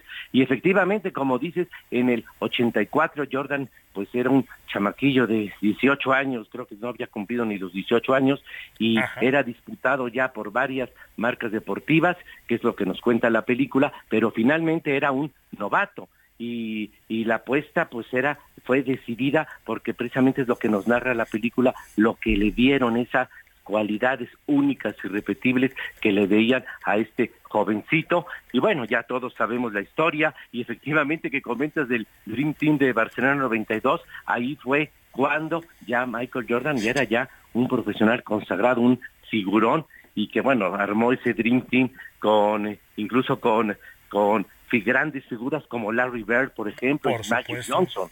Magic Johnson, Larry Bird, John Stockton, su rival, deportivamente hablando, Carl Malone, el cartero, Charles Barkley, esta rivalidad muy sonada y que dio grandes partidos. Michael Jordan con los Toros de Chicago, Charles Barkley con los Soles de Phoenix, que de hecho ellos definieron precisamente un título en 1994, si mal no recuerdo, y donde precisamente un triple de Michael Jordan ya en el último segundo le dio el título a los toros. Ese famoso y característico eh, salto hacia atrás y disparando a la canasta de Michael Jordan, entre otras tantas jugadas que fueron inmortalizadas por el extraordinario Sir Michael Jordan, número 23, inolvidable.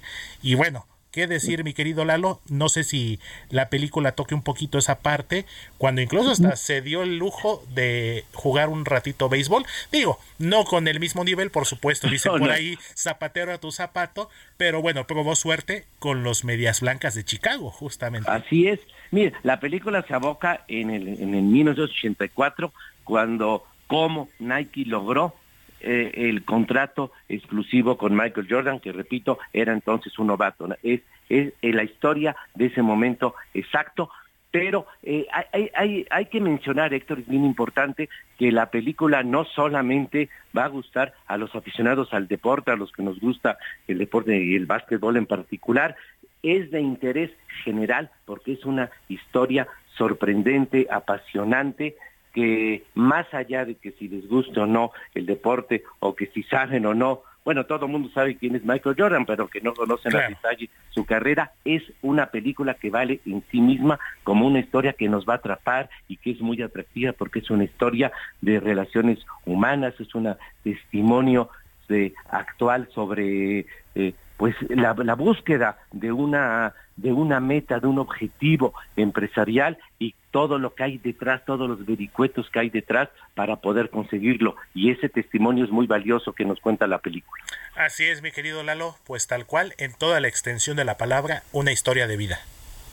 Así es, efectivamente, y es muy interesante, es de interés permanente, es ideal para verla en familia pues apartar lugar, mi querido Lalo, en el cine, porque sí, esta sí no me la voy a perder y ya estaremos platicando más adelante. Mi querido Lalo, ¿a dónde te puede seguir la gente?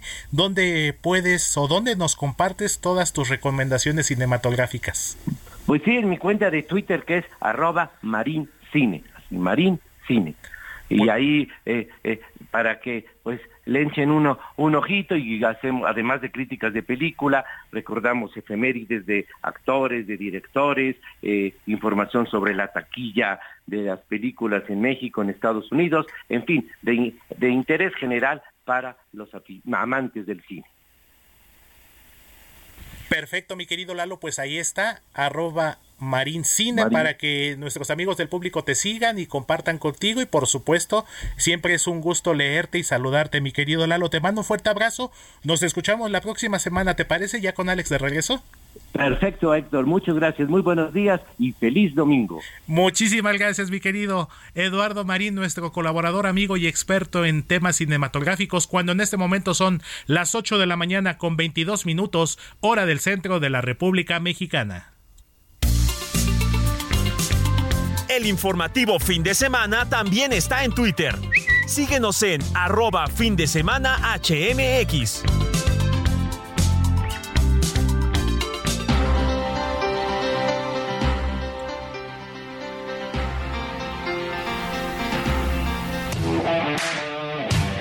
Deportes con Jorge Mile en el informativo Heraldo fin de semana.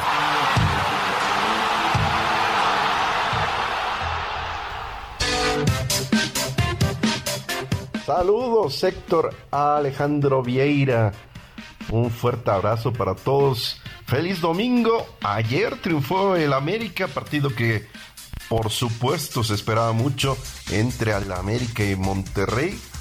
Ya platicaremos a fondo de, de este caso, pero simplemente decirles que empezó ganando el Monterrey y terminó ganando el América 2 a 1 pero hay mucha tela de dónde cortar. Partido trabado, partido complicado para eh, las Chivas Rayadas del Guadalajara que vencen 1 por 0 al Necaxa. Un juego que se esperaba muchas emociones porque los equipos andan bien. Hablo del León en contra del Cruz Azul. Pues al final no se hicieron daño. 0 por 0 para el conjunto de León y el Cruz Azul. Y sorpresa, ¿eh? El romplequinielas allá en el volcán Los Tigres, demostrando que andan de capa pero muy caída. Imagínate, el Mazatlán tenía 14, 14 juegos sin ganar de visitas. Y sí, ahora vencen 2 por 1 al conjunto de los Tigres por supuesto, vamos a platicar de esto y de mucho, mucho más. Ayer en el boxeo perdió Fundora, Bam Rodríguez con eh, la quijada rota. Triunfo para Bam Rodríguez, quiere al gallito Estrada. Ya platicaremos de eso mucho más. Feliz domingo.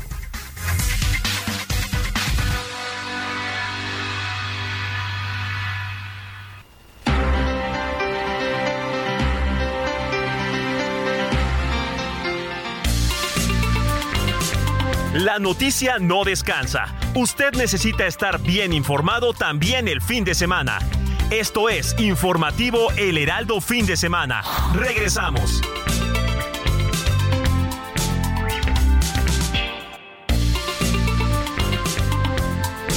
Siga en sintonía con la noticia. Alejandro Sánchez y el informativo Heraldo Fin de Semana. Continuamos.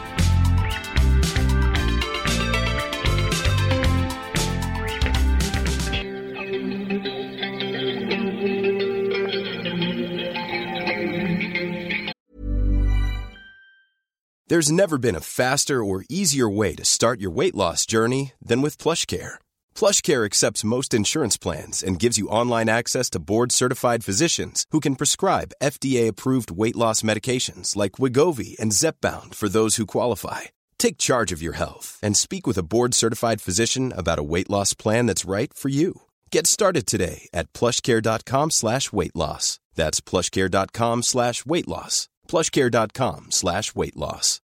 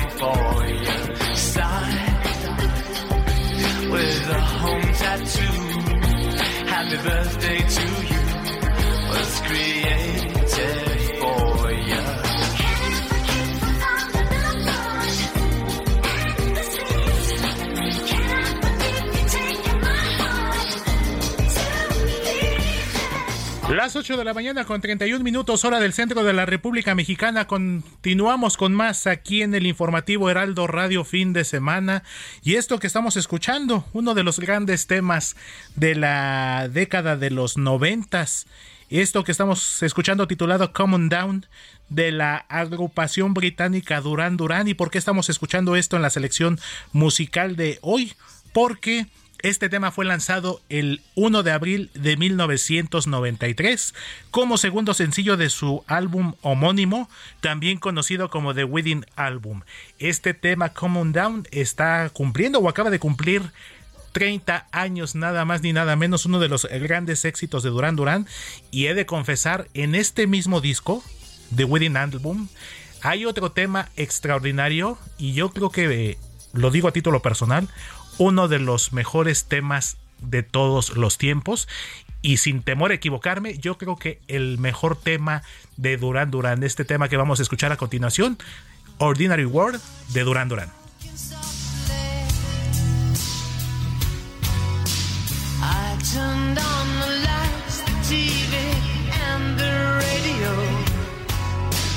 Still, I can't escape the ghost of you.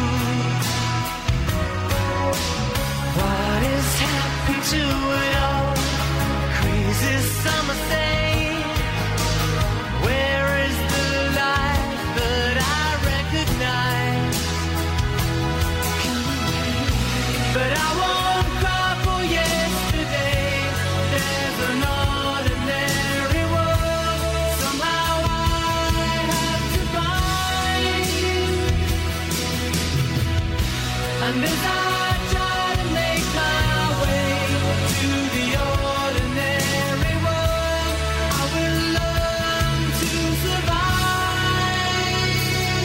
Uf, nada más que recuerdos esta canción Ordinary World, en español Mundo Ordinario, de Duran Duran del año 1993. Y aprovecho también para saludar a mi querido amigo Luis Carrillo, autor del libro Radiolaria, la historia detrás de 240 canciones, volumen 1. Lo pueden encontrar físicamente en todas las librerías del país y por supuesto también en formato digital. Un abrazo fuerte mi querido amigo Luis Carrillo y pues esto fue Durán Durán aquí en el informativo Heraldo fin de semana. Cuando son las 8 de la mañana con 34 minutos hora del centro de México, continuamos con más aquí en el informativo Heraldo fin de semana.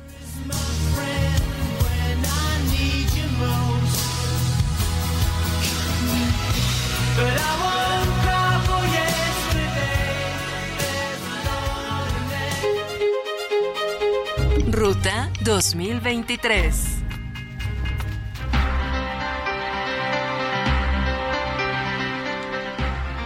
Ocho de la mañana con 34 minutos hora del centro de México. Continuamos con más y en este recorrido a través de Ruta 2023 no olvidemos que este año es año electoral. El estado de Coahuila, así como el estado de México, estarán renovando a sus gobernadores. En el caso del estado de Coahuila, también estará renovando a los 26 diputados de su Congreso local. Y pues las actividades no paran en este inicio de campañas que tuvimos ya desde el pasado domingo y el pasado lunes en el Estado de México. Y precisamente en la entidad mexiquense le comento, las candidatas al gobierno de la entidad, tanto Delfina Gómez como Alejandra del Moral, no tuvieron actividades públicas este sábado, aunque se mantuvieron activas en redes sociales. Le comento que en su cuenta de Twitter, la abanderada de Morena Delfina Gómez anunció que hoy domingo continuará su campaña en los municipios de Isidro Favela, Xonacatlán y Gilotzingo, donde dijo estará presentando sus propuestas de gobierno.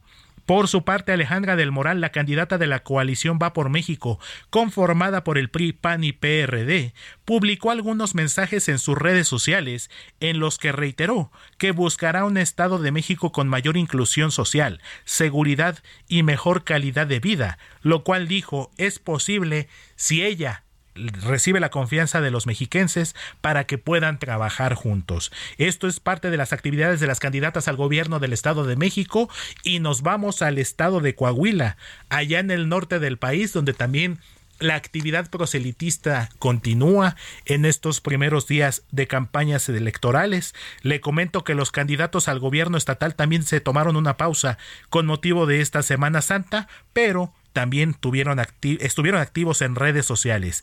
Tal es el caso del abanderado de la Alianza Ciudadana por la Seguridad, Manolo Jiménez, quien destacó que en su primera semana de campaña ya visitó los siete pueblos mágicos de la entidad. Por su parte, el candidato de Morena, Armando Guadiana Tijerina, publicó un video en el que se pronunció a favor de la educación en el que dijo textual que nuestros hijos salgan adelante y que se preparen para enfrentarse a la vida.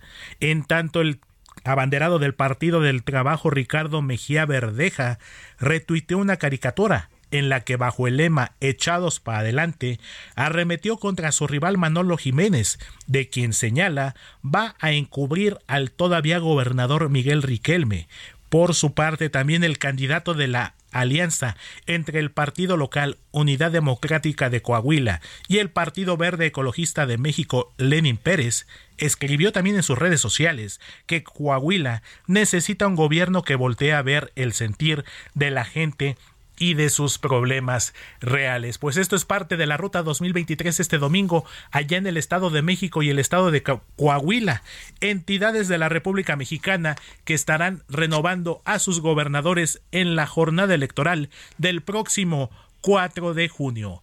Cuando en este momento son las 8 de la mañana con 38 minutos hora del centro de México, continuamos con más aquí en el informativo Heraldo fin de semana. El informativo fin de semana también está en Twitter. Síguenos en arroba fin de semana HMX.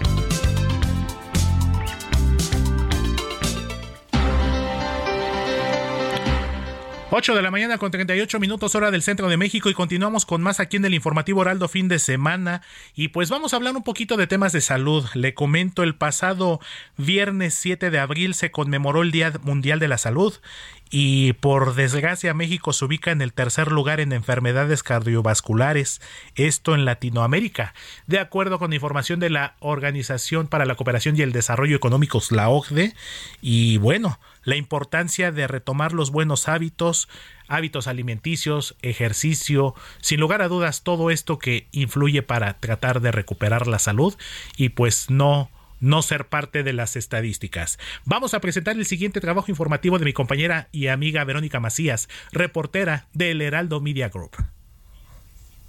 ¿Sabes de qué mueren los mexicanos?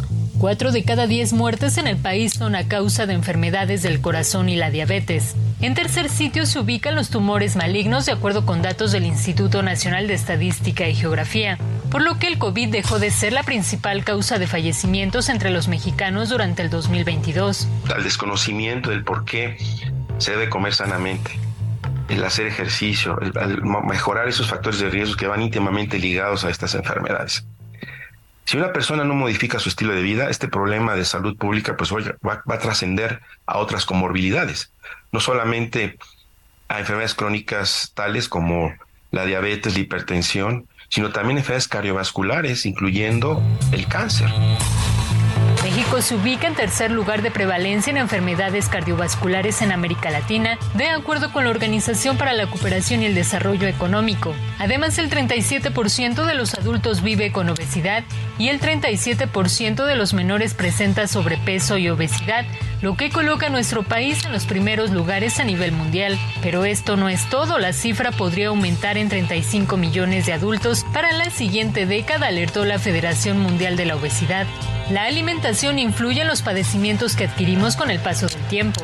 Los mexicanos cambiamos la dieta tradicional que incluía maíz, arroz, frijol, verduras por comida rápida. Sí le daba rienda suelta a, a- a los alimentos eh, pues que ahora conocemos como chatarra, tacos, este, pizzas. Pero no todo está perdido. Aquí algunos tips para mejorar nuestra alimentación. Las quesadillas. Una forma muy sencilla para disminuir como esa enfermedad de triglicéridos y colesterol es quesadillas que no sean fritas, que te las haga la señora asada, ¿no? y que de repente a lo mejor le digamos a la señora de las quesadillas que en lugar de que sea una tortilla muy grande, sea una tortilla más chiquita.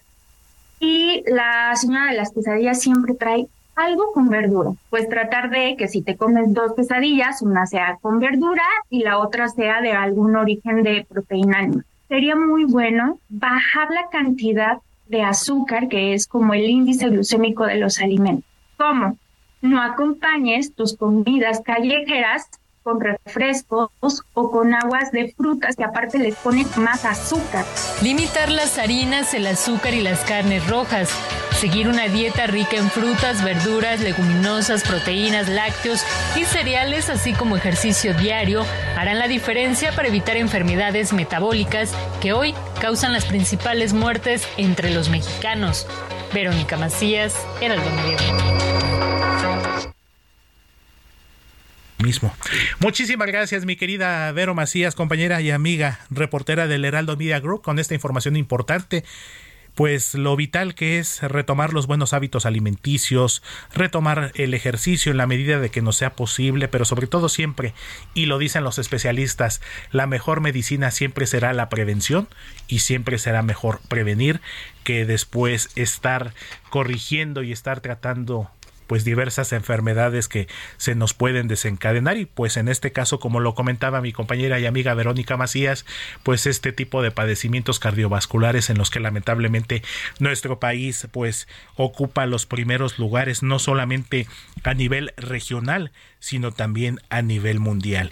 Y otro tipo de padecimientos que hemos estado eh, pues percibiendo y que han, hemos estado adquiriendo las personas, sobre todo en los últimos años, con este control, con este aumento desmedido en el uso de las tecnologías, de dispositivos móviles, de los teléfonos celulares, por supuesto. ¿Quién iba a decir que hace unos años, pues los primeros celulares, pues nada más mandábamos algunos mensajitos de texto, las llamadas, otros dispositivos todavía un poquito más viejitos como el famoso Viper, ya llovió sí, con claro. estos mensajitos y que bueno, conforme fue creciendo la tecnología, como fueron creándose las aplicaciones, pues ya el teléfono se convirtió también en una computadora móvil en la que estamos pues muchas horas del día pegados, tecleando, utilizándolo y esto pues también ha desencadenado otro tipo de síntomas, otro tipo de padecimientos, de molestias y precisamente de eso vamos a estar hablando en este momento porque tengo el gusto de presentar aquí en cabina, me da muchísimo gusto hacerlo, al doctor Antonio Barbosa. Él es fisiatra especialista en medicina del deporte, lesiones deportivas y rehabilitación. Doctor, ¿cómo está? Muy buenos días, qué gusto muy saludarlo buenos días. y tenerlo por aquí. Estoy muy contento aquí para poder compartir cosas que nos puede ayudar en nuestra salud. Así es, doctor, y pues lo que comentaba en unos hace unos momentos, este uso de tecnología, lo comentábamos un poquito antes de entrar al aire, pues van desde los deditos eh, hinchados, los jovencitos, algunos no tan jovencitos porque esto claro. de los videojuegos no tiene es edad. para todos. Los dedos hinchados, pero también las muñecas, el uso del teléfono, el cuello. ¿Qué padecimientos o qué ¿Qué es lo que ha desencadenado este uso de dispositivos electrónicos? La, el, no es malo el dispositivo, obviamente es una tecnología que nos está llevando hacia arriba, ¿no? Claro. Pero el sobreuso de estos eh, aparatos, el mal uso por mucho tiempo de estos aparatos hace que nuestro cuerpo empiece a transformarse, ¿no? Las malas posturas que tenemos al estar utilizando estos aparatos, por ejemplo, el mismo teléfono celular, eh, nosotros agachamos el cuello para estar viendo el teléfono y eso va a estar modificando nuestra mecánica corporal y obviamente nos va a provocar una tensión sobre la región del cuello.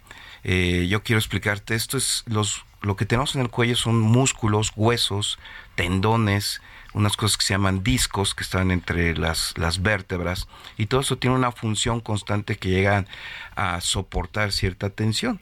Cuando nosotros estamos en una postura constante, por mucho tiempo, es como una liga, no sé si tú has jugado con una liga y la has estado estirando y dejando, estire y estire y estire, y cuando la sueltas esta liga, se anuda, Esos son los músculos, así son una serie de ligas que sostienen nuestro cuerpo y nos ayudan a hacer movimientos como lateralización, flexión, extensión en tu cuello.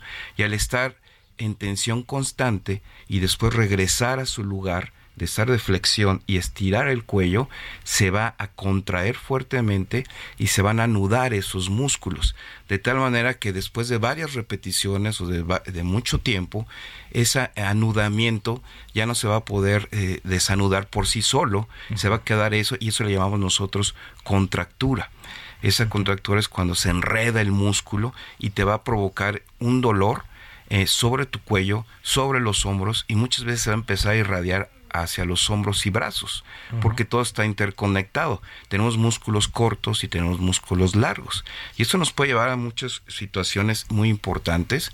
Hemos recibido pacientitos que eh, por la contractura que tienen ya no pueden voltear hacia un lado o hacia otro.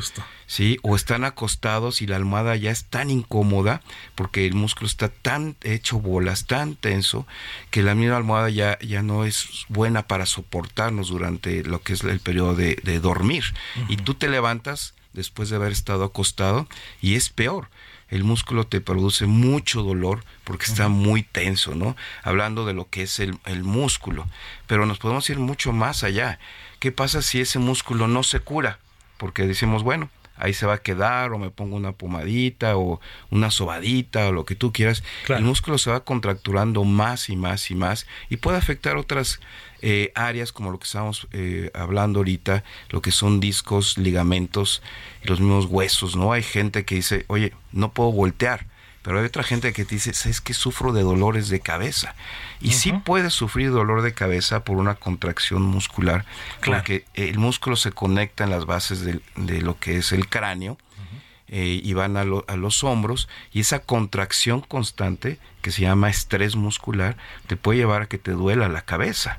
También te puede llevar ya más adelante a una falta de sensibilidad, a hormigueos en lo que son las manos eh, y la potencia muscular. Hay gente que a veces dice que no puede sostener un vaso, eh, hasta el mismo celular ya no lo pueden sostener Sí, porque está afectando a lo que serían los este los nervios que se encuentran entre las vértebras, ¿no? Y esos nervios te ayudan a mover por un lado tiene una raíz para que tú muevas tus manos y por otro lado para que tú sientas calor, frío, todas las sensaciones de lo que es tu cuerpo, ¿no?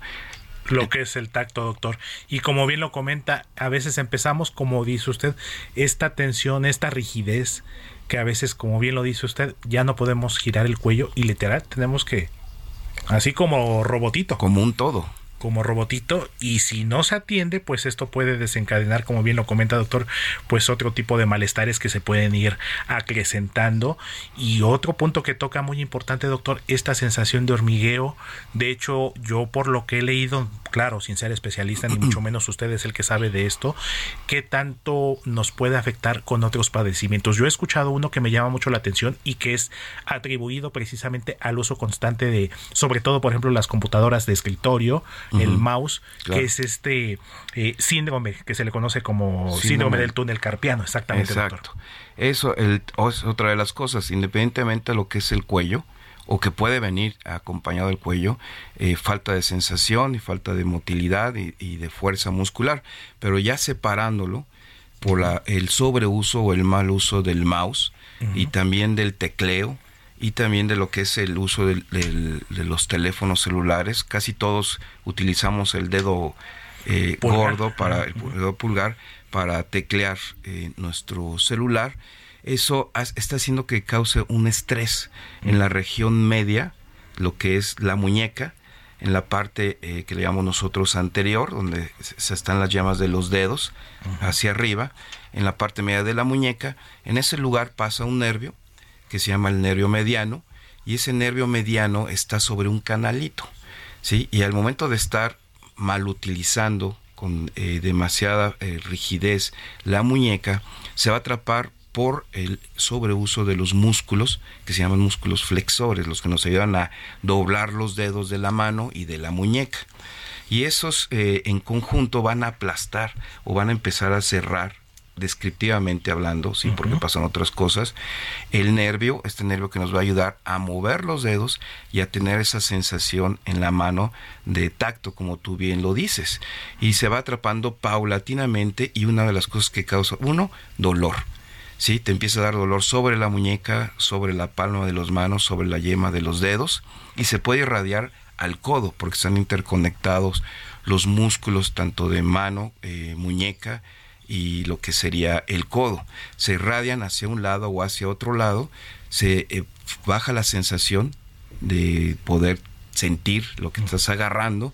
Muchas veces las personas han mencionado que sujetan una taza, se voltean y se les cae la taza de la mano porque ya no sienten. Y es un dolor constante que se debe de- que se puede evitar en las primeras instancias. Uno, pues bueno, quitando ese hábito, utilizando un mouse mucho más grande, también los, los cojinetes para que tú tengas un poquito más de extensión en tu mano eh, donde se desplaza el mouse. Otros, eh, levantar un poco lo que es el teclado de tu, de tu computadora y hacer reposos. Lo que yo les digo a todas las personas que utilizan tanto, después de 20, 30 minutos de estar utilizando constantemente tu computadora, levántate, empieza a mover tus muñecas, los brazos, no solamente las manos y todo tu cuerpo, porque es una tensión que está ejerciendo y que posteriormente a que regresen a su lugar van a contraerse y a comprimir otras partes de tu cuerpo, tanto en el cuello, como estábamos hablando, de compresiones nerviosas, como lo que sería en la mano muñeca, lo que sería el síndrome del túnel del carpo.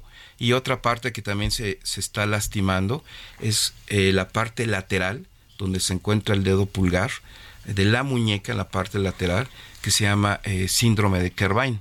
Ese es, es un músculo extensor que te ayuda a levantar el dedo de- de- del, del pulgar sobre la muñeca. Y ese también se está eh, contracturando, se está irritando, se está estresando y llega a comprimir una bandita que se encuentra en la muñeca y duele en la parte lateral, ¿no? Que también antes le decían eh, lo que era el síndrome del tabaquero, de la tabaquera anatómica, o también eh, el síndrome del levantamiento del bebé, porque estaban en la cuna, tomaban al bebé y al levantarlo constantemente y hacer el movimiento de desviación hacia el pulgar, eh, se irritaba ese, ese, ese músculo, ¿no? Entonces, pero eso se hacía con eh, el estar haciendo actividades constantes y actividades a lo mejor hasta laborales, como los mecánicos que utilizan mucho sus manos y están moviendo constantemente en la, lo que era anteriormente. Ahora todos los gadgets y todo lo que estamos utilizando de la tecnología, sobreusando y porque nos lo exige así en nuestras actividades laborales, Claro. nos están dando todo este tipo de problemas. ¿Tienen solución? Sí la tienen. ¿Tienen prevención? También la tienen, porque no hay que estar constantemente utilizando estos aparatos, ¿no? Pero sí te puede llevar de una lesión pequeña a una máxima lesión y de un tratamiento que puede ser muy conservador a un tratamiento hasta que puede ser quirúrgico. Si tú no tienes la precaución para poder liberar todo este tipo de problemas eh, que hoy en día se están presentando. Así es, doctor. Y algo, no sé, ahorita que regresemos de la pausa, si nos regala unos minutos más, doctor. Claro por sí. ejemplo, los pianistas también, no hay mucho mito con respecto, por ejemplo, a la gente que se dedica a la música, los pianistas quienes también cuidan, con, pues son sus elementos de trabajo. Claro. Entonces, regresamos y platicamos más de esto. Claro que sí. Muchísimas gracias. Pausa y volvemos.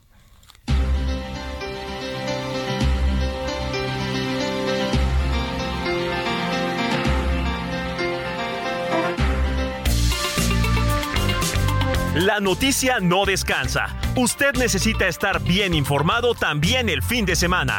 Esto es Informativo El Heraldo Fin de Semana. Regresamos.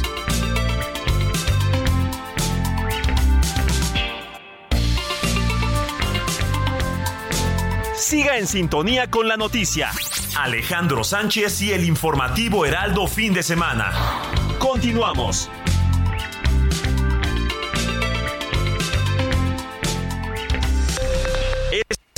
Es a la hora. Heraldo Radio le informa. 9 de la mañana en punto, el coordinador de la bancada priista en la Cámara de Diputados, Rubén Moreira Valdés, surgió a la Guardia Nacional, a los gobiernos de San Luis Potosí, Nuevo León y a la Secretaría de Seguridad Ciudadana a garantizar el tránsito en la carretera 57 en el tramo San Luis Potosí, Nuevo León. Esto tras el caso de personas que fueron recientemente asesinadas y secuestradas. En Morelia, Michoacán, durante la madrugada del sábado, dos hombres encapuchados incendiaron al menos seis vehículos que se encontraban en un estacionamiento. Con mangueras y cubetas con agua, los vecinos trataron de controlar el fuego que alcanzó a seis unidades. Este sábado y como resultado de las labores de inteligencia y rastreo, elementos de la Policía de Investigación de la Procuraduría General de Justicia en el estado de Hidalgo aseguraron dos tanques cilíndricos marca Rocus que se encontraban abandonados sobre la carretera Calpulalpan-Apan con predenuncia de robo ante el Servicio de Emergencias 911. La empresa energética Iberdrola cerró esta semana con ganancias en el mercado de valores tras el anuncio de la venta de 13 plantas de generación de energía eléctrica en México, las cuales suponen 87% de sus activos en el país.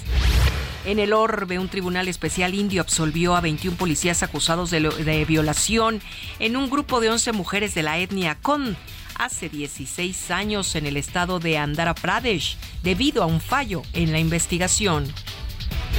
Hombres armados secuestraron al menos a 80 personas, en su mayoría mujeres y niños, en el estado nigeriano de Zamfara, una zona donde bandas armadas realizan secuestros en aldeas remotas para exigir rescates. Son las 9 de la mañana con 3 minutos, tiempo del centro de México, amigos. Estamos en el informativo fin de semana a través del Heraldo Radio. Les saluda Mónica Reyes. Esto fue Noticias a la Hora.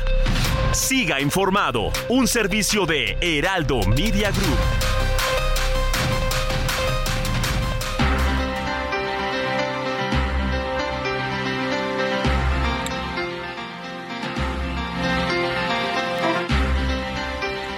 Las 9 de la mañana con 3 minutos hora del centro de la República Mexicana. Estamos comenzando esta última hora del informativo Heraldo fin de semana. Les saluda con gusto Héctor Alejandro Vieira y continuamos con esta entrevista. Saludo, saludé hace unos momentos y me da mucho gusto que siga con nosotros aquí en la cabina del Heraldo Radio el doctor Antonio Barbosa. Él es fisiatra, especialista en medicina del deporte, lesiones deportivas y rehabilitación. Estábamos platicando antes del corte comercial, pues de toda esta serie de molestias, padecimientos que ha desencadenado el uso excesivo de dispositivos móviles, de estos aparatos tecnológicos, estos eh, padecimientos, estas molestias en tendones, brazos, cuello, cómo ha cambiado nuestra postura corporal con el uso de este tipo de aparatos. Y precisamente, doctor, estábamos con el tema pendiente de los, las actividades que normalmente generan estos malestares, como es el uso del mouse, el uso del teclado, lo que le comentaba yo antes del corte, eh, los, por ejemplo, los pianistas que también tienen ahí un movimiento constante de dedos. En el caso de ellos, eh, ¿qué es lo que también pues desencadena?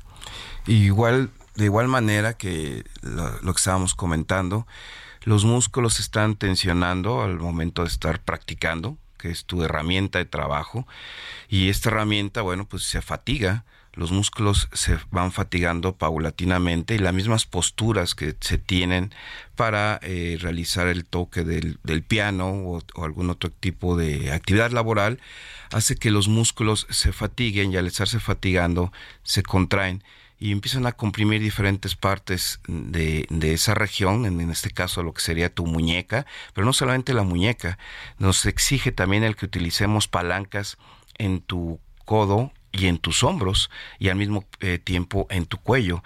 Como todo está interconectado, como lo platicábamos, todo esto se va estresando conforme pasan el tiempo, los meses, los años, se van desgastando las articulaciones también.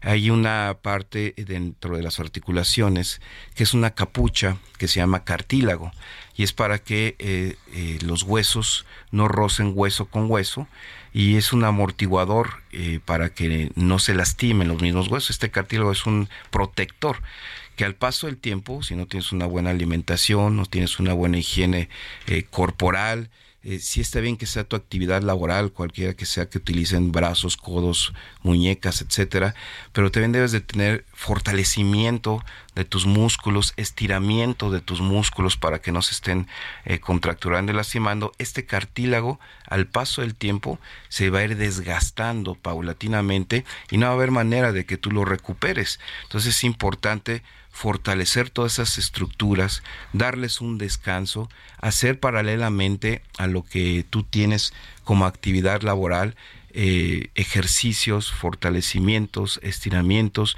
una buena alimentación, eh, tomar agua y hacer un- una serie de cosas paralelas para que tu cuerpo se mantenga en buen estado y pueda soportar todo Claro. lo que estamos haciendo en una atención. Tú hace rato me decías eh, con muy buena observación, si de por sí tenemos un estrés cotidiano por lo que estamos viviendo constantemente, imagínate ahora una actividad laboral eh, o una actividad deportiva que tú le estés dando a tu cuerpo o le estés mal dando a tu cuerpo, van a estresar eh, tanto cuello, hombro, codo, manos y muñecas y se va a lastimar músculos, ligamentos, huesos y lo que estamos platicando ahorita es cartílago, ¿no?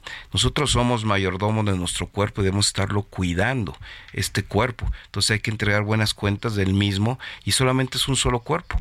Y si no tenemos una buena higiene de tu cuerpo y tratas tus lesiones, que eso es bien importante, tratarlas, me empieza a doler el cuello, me empieza a doler alguna parte de mi cuerpo y tú lo dejas o utilizamos medios realmente caseros que no te van a llevar o algo, por el momento te van a solventar esta necesidad de quitarte el dolor, pero a, a la larga se va deteriorando y debes de utilizar lo que hoy tenemos eh, en medicina moderna para quitar todo este tipo de, de problemáticas en tu cuerpo, ¿no? Y si tu cuerpo te dice, me está doliendo, no es de que, ah, me acostumbro o tengo una, un espectro muy grande del dolor, Claro, sino voy a atenderlo. ¿Por qué me está doliendo mi cuerpo? ya son señales. Exacto, entonces vamos a ver por qué está y a lo mejor es una solución eh, muy tranquila, muy pequeña que te puede llevar a quitártelo ya, este, olvidarte de esa problemática de dolor que tienes, pero yo no entiendo cómo podemos vivir con dolor, con tensión en el cuello, eh, en el cuello, que no puedes ni voltear ni un lado hacia el otro lado, como tú lo decías,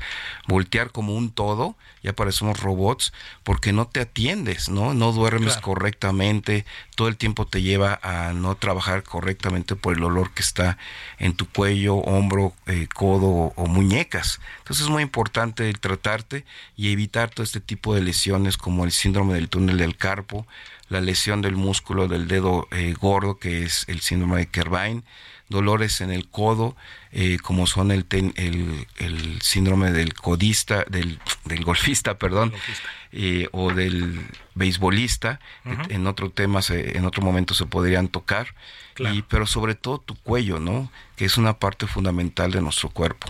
Así es, doctor. Ya por último, algunos ejercicios que podamos hacer en casa, pero siempre, por supuesto, dándole prioridad a ir a la consulta, a ir a revisión. Por ejemplo, esto de la pelotita de esponja para las manos, para relajar. ¿Qué, tan, qué tanto funciona? ¿Qué tanto es conveniente? Claro. ¿Qué se puede hacer? Siempre y cuando no, no sea un dolor constante y muy fuerte, evitar este, este, cualquier tipo de ejercicios. El- lo que es estar apachurrando la pelotita, pues sí, a lo mejor te da hasta relajamiento y te ayuda un poquito al fortalecimiento. Pero si tienes molestias en tus manos o en tu cuello, en las manos puedes utilizar unas tarjas, una tarja de agua fría por una tarja de agua caliente, no que quemen ni tampoco esté súper helado, Claro. y meterlos eh, cinco minutos en agua fría por cinco minutos en agua caliente para empezar a desinflamar eh, esas manitas, esas muñecas y que no se lastimen. Puedes hacer ejercicios de tensión con ligas. eh, puedes también hacer un poquito de muy suave masaje sobre las regiones de tus dedos y muñecas con aceite para que aceite natural muy suave sin estar comprimiendo porque también el masaje profundo con una lesión te lleva a mayor lesión. Pero sobre todo, como tú lo dijiste, hay que asistir, está la terapia física, que es a lo que nos dedicamos nosotros, la terapia eh, deportiva, con todos los aparatos que se manejan para poder desinflamar eh, estos músculos, estos tendones, con lo que es el rayo láser ondas de choque, corrientes que te desinflaman y te quita el dolor, el ultrasonido que te llega también a desinflamar, eh, todas estas partes, y ejercicios dirigidos, ejercicios terapéuticos antes de hacer otro tipo de ejercicios. Si te duele, suspende la actividad que estás haciendo deportiva, física, y ve con un especialista en el caso de lo que es la medicina deportiva y rehabilitación para que te puedan quitar este tipo de molestias. Así es, doctor. Pues eh, muy importante y muy valiosa la información que nos ha compartido, doctor. Ya para finalizar, ¿en dónde lo puede consultar la gente? ¿A dónde lo puede visitar? Sus redes sociales, a ver, platíquenos. Nosotros estamos aquí en Río Churbusco, en la del Carmen, Coyoacán, y también en Paseo de la Reforma, en Lomas Mi teléfono es el 55 54 75 03 55 54 75 03 y 55 71 60 24 58. Estamos de lunes a sábado, un horario de 7 de la mañana a 6 de la tarde. Y si tú me lo permites, darles un regalo a todos tus radioescuchas Ah, perfecto. para doctor. que no haya pretextos de que me duele y no tengo y no puedo. Vamos a darle eh, la primera consulta eh, gratis a todos sus radioescuchas y un 30% de descuento en el siguiente tratamiento para que de verdad a través de la medicina física una micro lesión no se haga una macro lesión en tu cuerpo y tengas alteraciones funcionales para realizar tu actividad tanto laboral como deportiva y de la vida diaria. Perfecto, doctor. Pues ahí está la oportunidad para nuestros amigos del público para que acudan con el doctor Antonio Barbosa. Eh, la primera consulta va a ser gratuita. Posteriormente va a ser con un 30% de descuento, sobre todo para que no hagamos desidia. Porque a Así veces es. hacemos desidia de que me duele, se me va a pasar. O me tomo la típica, me tomo el naproxeno, me tomo el el ¿cómo se llama? el paracetamol y ya con eso ya se me pasa cuando la realidad es que este tipo de padecimientos por muy simples que pudieran parecer pues no hay que dejarlos pendientes doctor muchísimas gracias por estar aquí con nosotros ¿qué le parece si nos ponemos de acuerdo y seguimos platicando en otra oportunidad? Claro que sí, gracias a ustedes. Muchísimas gracias. Es el doctor Antonio Barbosa, fisiatra, especialista en medicina del deporte, lesiones deportivas y rehabilitación. Cuando en este momento son las 9 de la mañana con 13 minutos, hora del centro de la República Mexicana. Deportes con Jorge Mile en el informativo Heraldo fin de semana.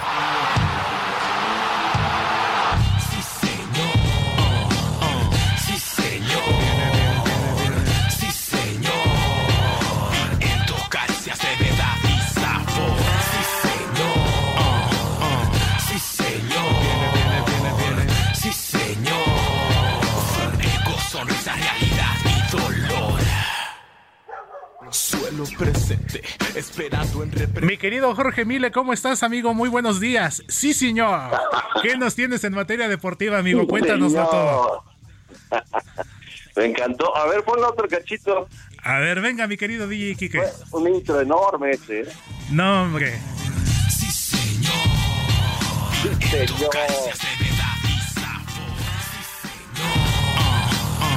Sí, señor. Para que veas cómo te consentimos, amigo, aquí en Hombre, la sección chulada. deportiva. Como debe de ser, mi querido George. Qué coisa, no, hombre. Chulada. Séptimo triunfo del América en esta temporada. Un partido muy esperado frente al Monterrey por todo lo que han jugado estos dos equipos, dos de los favoritos, sin lugar a dudas, para la próxima liguilla. Un partido que inició perdiendo el, el América apenas al minuto 18 con gol de Maximiliano Mesa por parte de los Rayados de Monterrey. Y después vino una desatención monumental, así como el Estadio Azteca, de ese tamaño, la desatención de no solamente del arquero de, de. Monterrey, sino también de eh, la saga.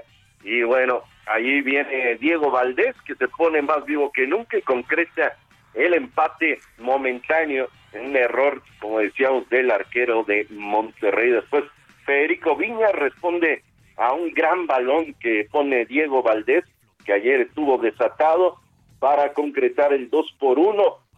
Hasta ese momento el América, eh, con suerte sí, pero también jugando bastante bien frente al Monterrey, que había iniciado muy bien.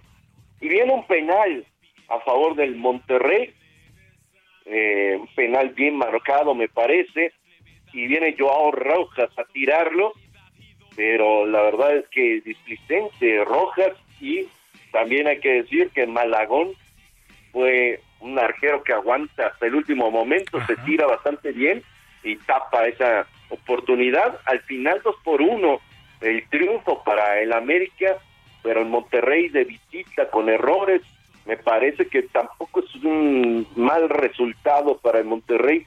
Hay ajustes que tiene que hacer, por supuesto, el maestro Bucetich, pero eh, estos dos se van a encontrar nuevamente en la liguilla Por y hay que esperar para saber quién quién lleva la mejor parte, pero en este en esta temporada se lo lleva el América. Ayer también jugaron las Chivas Rayadas de Guadalajara, un partido que prácticamente pues no tenían emociones. eh, el Necaxa llegó, es cierto, pero eh, hasta el minuto 71, 71 aparece Mozo, el expuma, mete una pelota complicada, pero que resuelve de gran, de gran forma.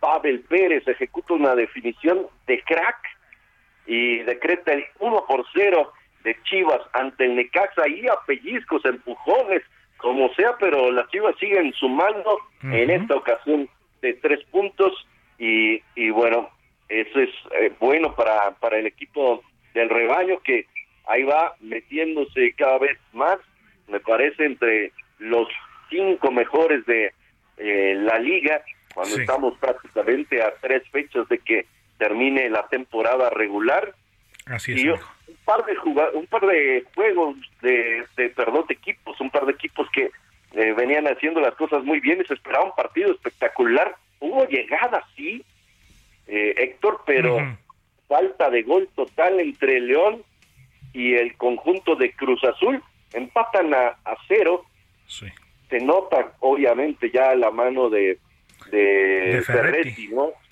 con, con el conjunto de Cruz Azul y, y el León me parece que se desinfla un poco en esta jornada 14 después de que había tenido buenos partidos espectaculares con mucho mayor poncha a la, a la zona ofensiva, pero el día de ayer ambos no se hicieron daño. Qué clase de sorpresa la de el conjunto de, Mos- de Mazatlán en el volcán mostrando que los Tigres no solamente se quedaron sin, sin filo en las uñas, sino que ya me parece que también eh, empiezan a echar por la borda la labor de, de toda la temporada, perder entre el Mazatlán. ¿Sabes cuántos juegos tenía el Mazatlán sin ganar de visita? Según yo eran como 15, ¿no, mi querido George? 14, pues, no te quedaste muy lejos, 14 Ajá. partidos sin ganar de visita, era ya un cantado dentro de los pronósticos, ¿no? Ajá.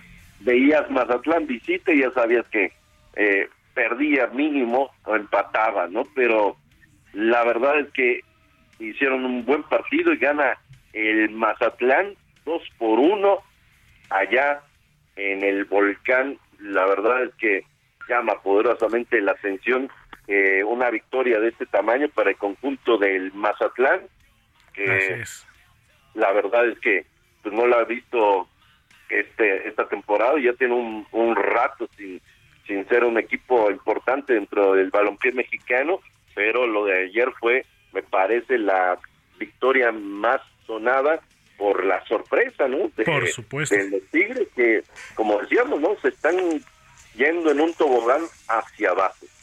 Así es, mi querido George, y sobre todo también la crisis que está viviendo el conjunto felino después de la salida de Diego Coca para irse a dirigir a la selección mexicana, eh, la incorporación de Marco Antonio Chima Ruiz como director técnico, que en teoría iba a ser interino, pero que bueno, le dieron el voto de confianza, y algo que no pasaba con Tigres, George, que tenían 13 años de no perder cuatro partidos consecutivos, tanto local por supuesto como de visita.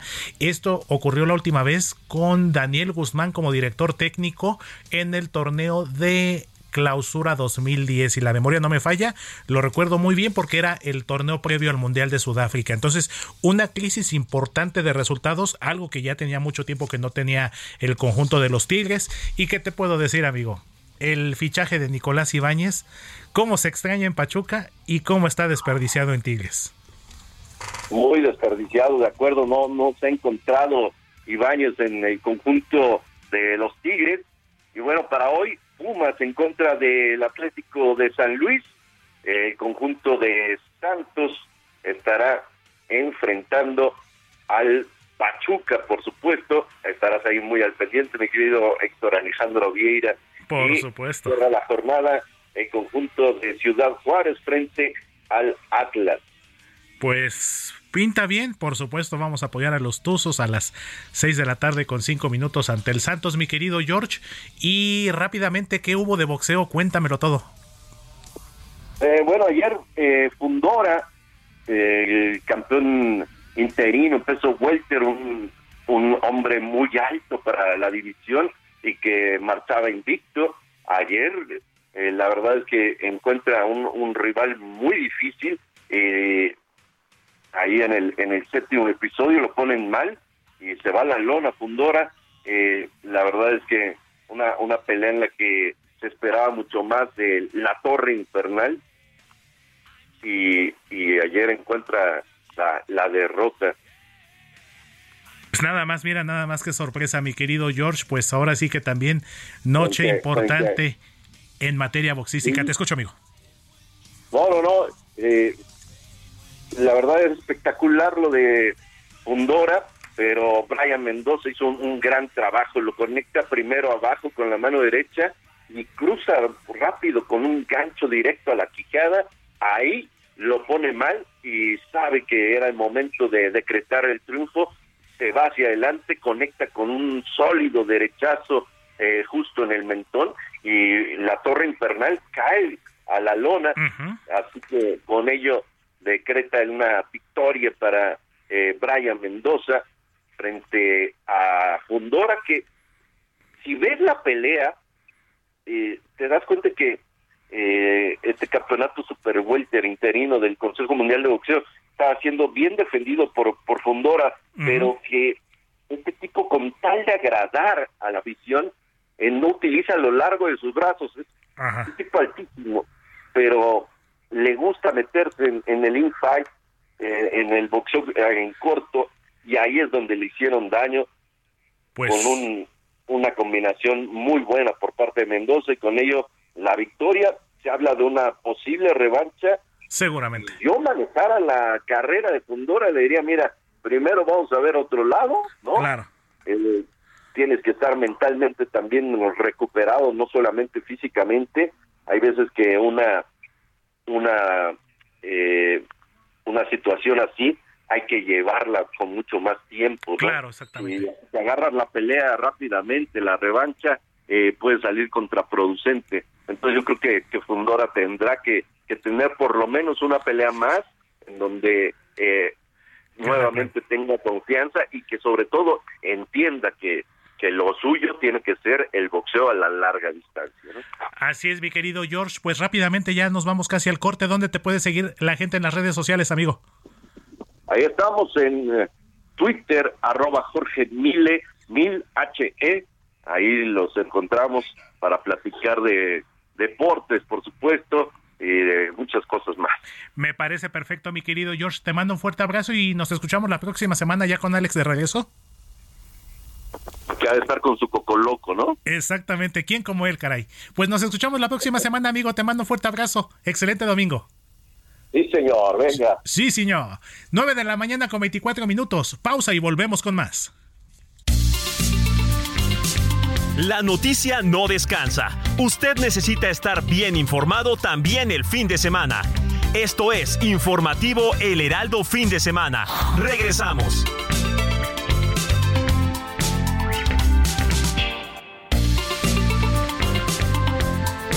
Siga en sintonía con la noticia. Alejandro Sánchez y el informativo Heraldo Fin de Semana. Continuamos.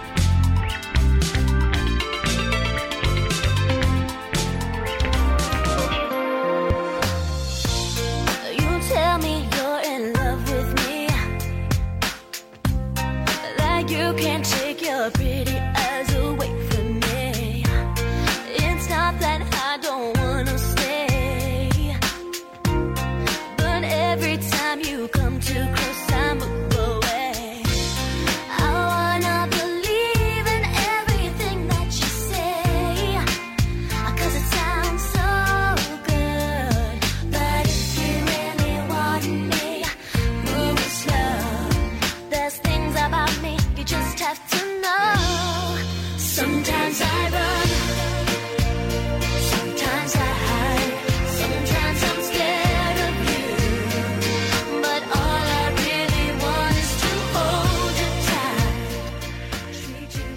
Las 9 de la mañana con 31 minutos hora del centro de la República Mexicana. Estamos comenzando ya esta última media hora del informativo Heraldo fin de semana, hoy domingo 9 de abril del año 2023. Y vamos a cerrar con broche de oro la selección musical de este domingo con uno de los grandes clásicos del pop de todos los tiempos.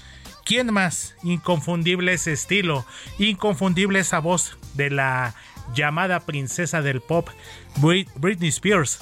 ¿Y por qué estamos escuchando este tema? Esto que se llama Sometimes. Le cuento. Este es uno de los grandes éxitos de la actriz, cantautora Britney Spears. Fue lanzado el 6 de abril de 1999 como segundo sencillo de su primer álbum, su disco debut, titulado Baby One More Time. Es decir, el pasado miércoles 6 de abril cumplió 24 años ya esta canción, 24 años ya del primer material discográfico de Britney Spears, que se mantiene en el gusto del público, si bien es cierto que ya no ha tenido eh, actividad artística ya desde hace algún buen tiempo, algunos temas familiares, algunos temas personales, pero siempre escuchar a Britney Spears nos pone de buenas, nos pone a bailar en algunas ocasiones, por supuesto con otros temas bastante moviditos y sobre todo para quienes somos más o menos ya de treinta y tantos y para arriba un poquito, pues siempre nos trae gratos recuerdos escuchar a la princesa del pop Britney Spears con esto que se llama Sometimes de 1999.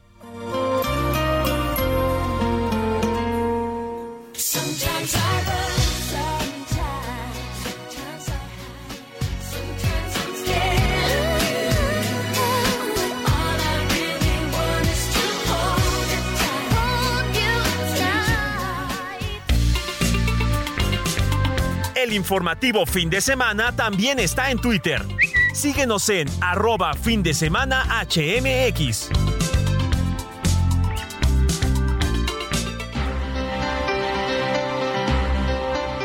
9 de la mañana con 33 minutos hora del centro de la República Mexicana y vamos a relajarnos un poquito ya este domingo de Pascua, domingo de resurrección, eh, días bastante calurosos últimamente aquí en la Ciudad de México y en gran parte de la República Mexicana, pues ya llegó la primavera hace ya casi tres semanas, entonces siempre, siempre no está de más disfrutar de un buen momento, disfrutar de alguna buena bebida refrescante para disfrutar solo, para disfrutar con los amigos, en familia. Hay para todos los gustos, por supuesto. Y bueno, unas, unas bebidas, ¿qué tal? Ahí a quienes les gusta el, el mezcal, por ejemplo. Y quien no lo ha probado, pues a lo mejor que se dé la oportunidad de probar esta bebida originaria del estado de Oaxaca y que de hecho el estado de Oaxaca pues es el máximo productor de mezcal a nivel nacional y que también es exportado para todo el mundo. Y para eso vamos a platicar. Saludo, me da mucho gusto hacerlo a Iván Castillo. Él es mixólogo, consultor de barras y bebidas para restaurantes, quien nos va a compartir parte de la historia de esta exquisita bebida, el mezcal muy conocido por su gusanito, a quienes les gusta, a quienes les gusta, como dicen por ahí, derecho, directo, pero también, ¿por qué no? Para combinarlo, para preparar exquisitos co cócteles y bebidas con este, con este elixir que es el mezcal. Te saludo con gusto, Iván, ¿cómo estás? Muy buenos días, qué gusto tenerte por aquí nuevamente. Buenos días, Héctor. Gracias por recibirme. Muy contento de, estar nuevamente con ustedes y poderles compartir un poquito de la cultura del mezcal. Así es, mi querido Iván. A ver, cuéntanos eh, cómo lo podemos eh, disfrutar. Tú que eres especialista, tú que pues brindas servicios, además, y cómo podemos disfrutarlo, por ejemplo, en estos días calurosos y que bien se apetece. Bueno, como, como, como debe ser, yo tendría que recomendárselo siempre primero hacer el taste, ¿no? Hay que atrevernos a probarlo. Claro. Por ahí eh, tuvo mucho tiempo y mezcal un poco de, de eh, una información negativa tal vez eh, del consumidor, pero bueno, nosotros estamos trabajando justo en abrir este nuevo segmento y permitirle a la gente que conozca el eh, nuestro mezcalito, nuestro mezcal derecho, Claro. y claro que sí, posteriormente poderlo mezclar con, con algunas frutas, con algunos jarabes y algunos eh, justo insumos que nos ayuden a potencializar las notas de nuestro mezcal. Pero sí siempre sugiero que primero nos atrevamos a probarlo solito, a probarlo derecho. Eh, nada más acuérdense que, que el mezcal debe ser un ritual, el mezcal se debe disfrutar a besos. Claro, exactamente, mi querido Iván, como bien lo dices. Y pues sería una primera pregunta, por ejemplo, derecho, como dicen por ahí, solito, a comparación de otras bebidas como por ejemplo el tequila, donde limoncito, tantita sal en la mano y como dicen por ahí, derecho y para adentro, aquí el mezcal es conveniente ponerle limón, sal o es así limpio, como quien dice. Pues sí, eh, con el paso del tiempo hemos buscado la forma de suavizar algunas notas del mezcal, en particular nuestro mezcal, que bueno, me, me aprovecho para, para compartirles que acabamos de recibir otra medalla de oro. Claro. El Spring Tasting de 2023. Ujú. En, eh, los jueces nos calificaron con un delicado sabor ahumado y con un final limpio. Y, y nos enorgullece compartirlo, eh, aprovechando el espacio. No, claro Justo, que mira, sí. mi recomendación, mi recomendación sería llevar un poco de, de mezcal a los labios, Ujú. humedecer con la lengua los labios, pasar el, el líquido por el paladar superior, por cachete interno, incluso un poco por el frente de los dientes, y- de esta forma poder impregnar bien nuestras papilas gustativas de, de nuestro mezcalito. Así es, mi querido Iván, y en este caso, por ejemplo, pues ahorita que estás mencionando el tema del premio, pues este premio no es cualquier cosa, ¿no? Bien lo comentas, es el Global Spirits Master que recibió, por supuesto, el mezcal Santo Gusano y que pues nada más ni nada menos que es un premio de allá de Inglaterra, ¿es correcto? Así es, estamos muy contentos, estamos eh, buscando expandirnos. La verdad es que hemos tenido muy buena aceptación por el mercado nacional y el mercado extranjero. Y en esta búsqueda de seguir creciendo como compañía, estamos eh, tocando la puerta en mercados americanos y en mercados eh, europeos. Y afortunadamente nos ha ido muy bien este premio de Spring Tasting 2023.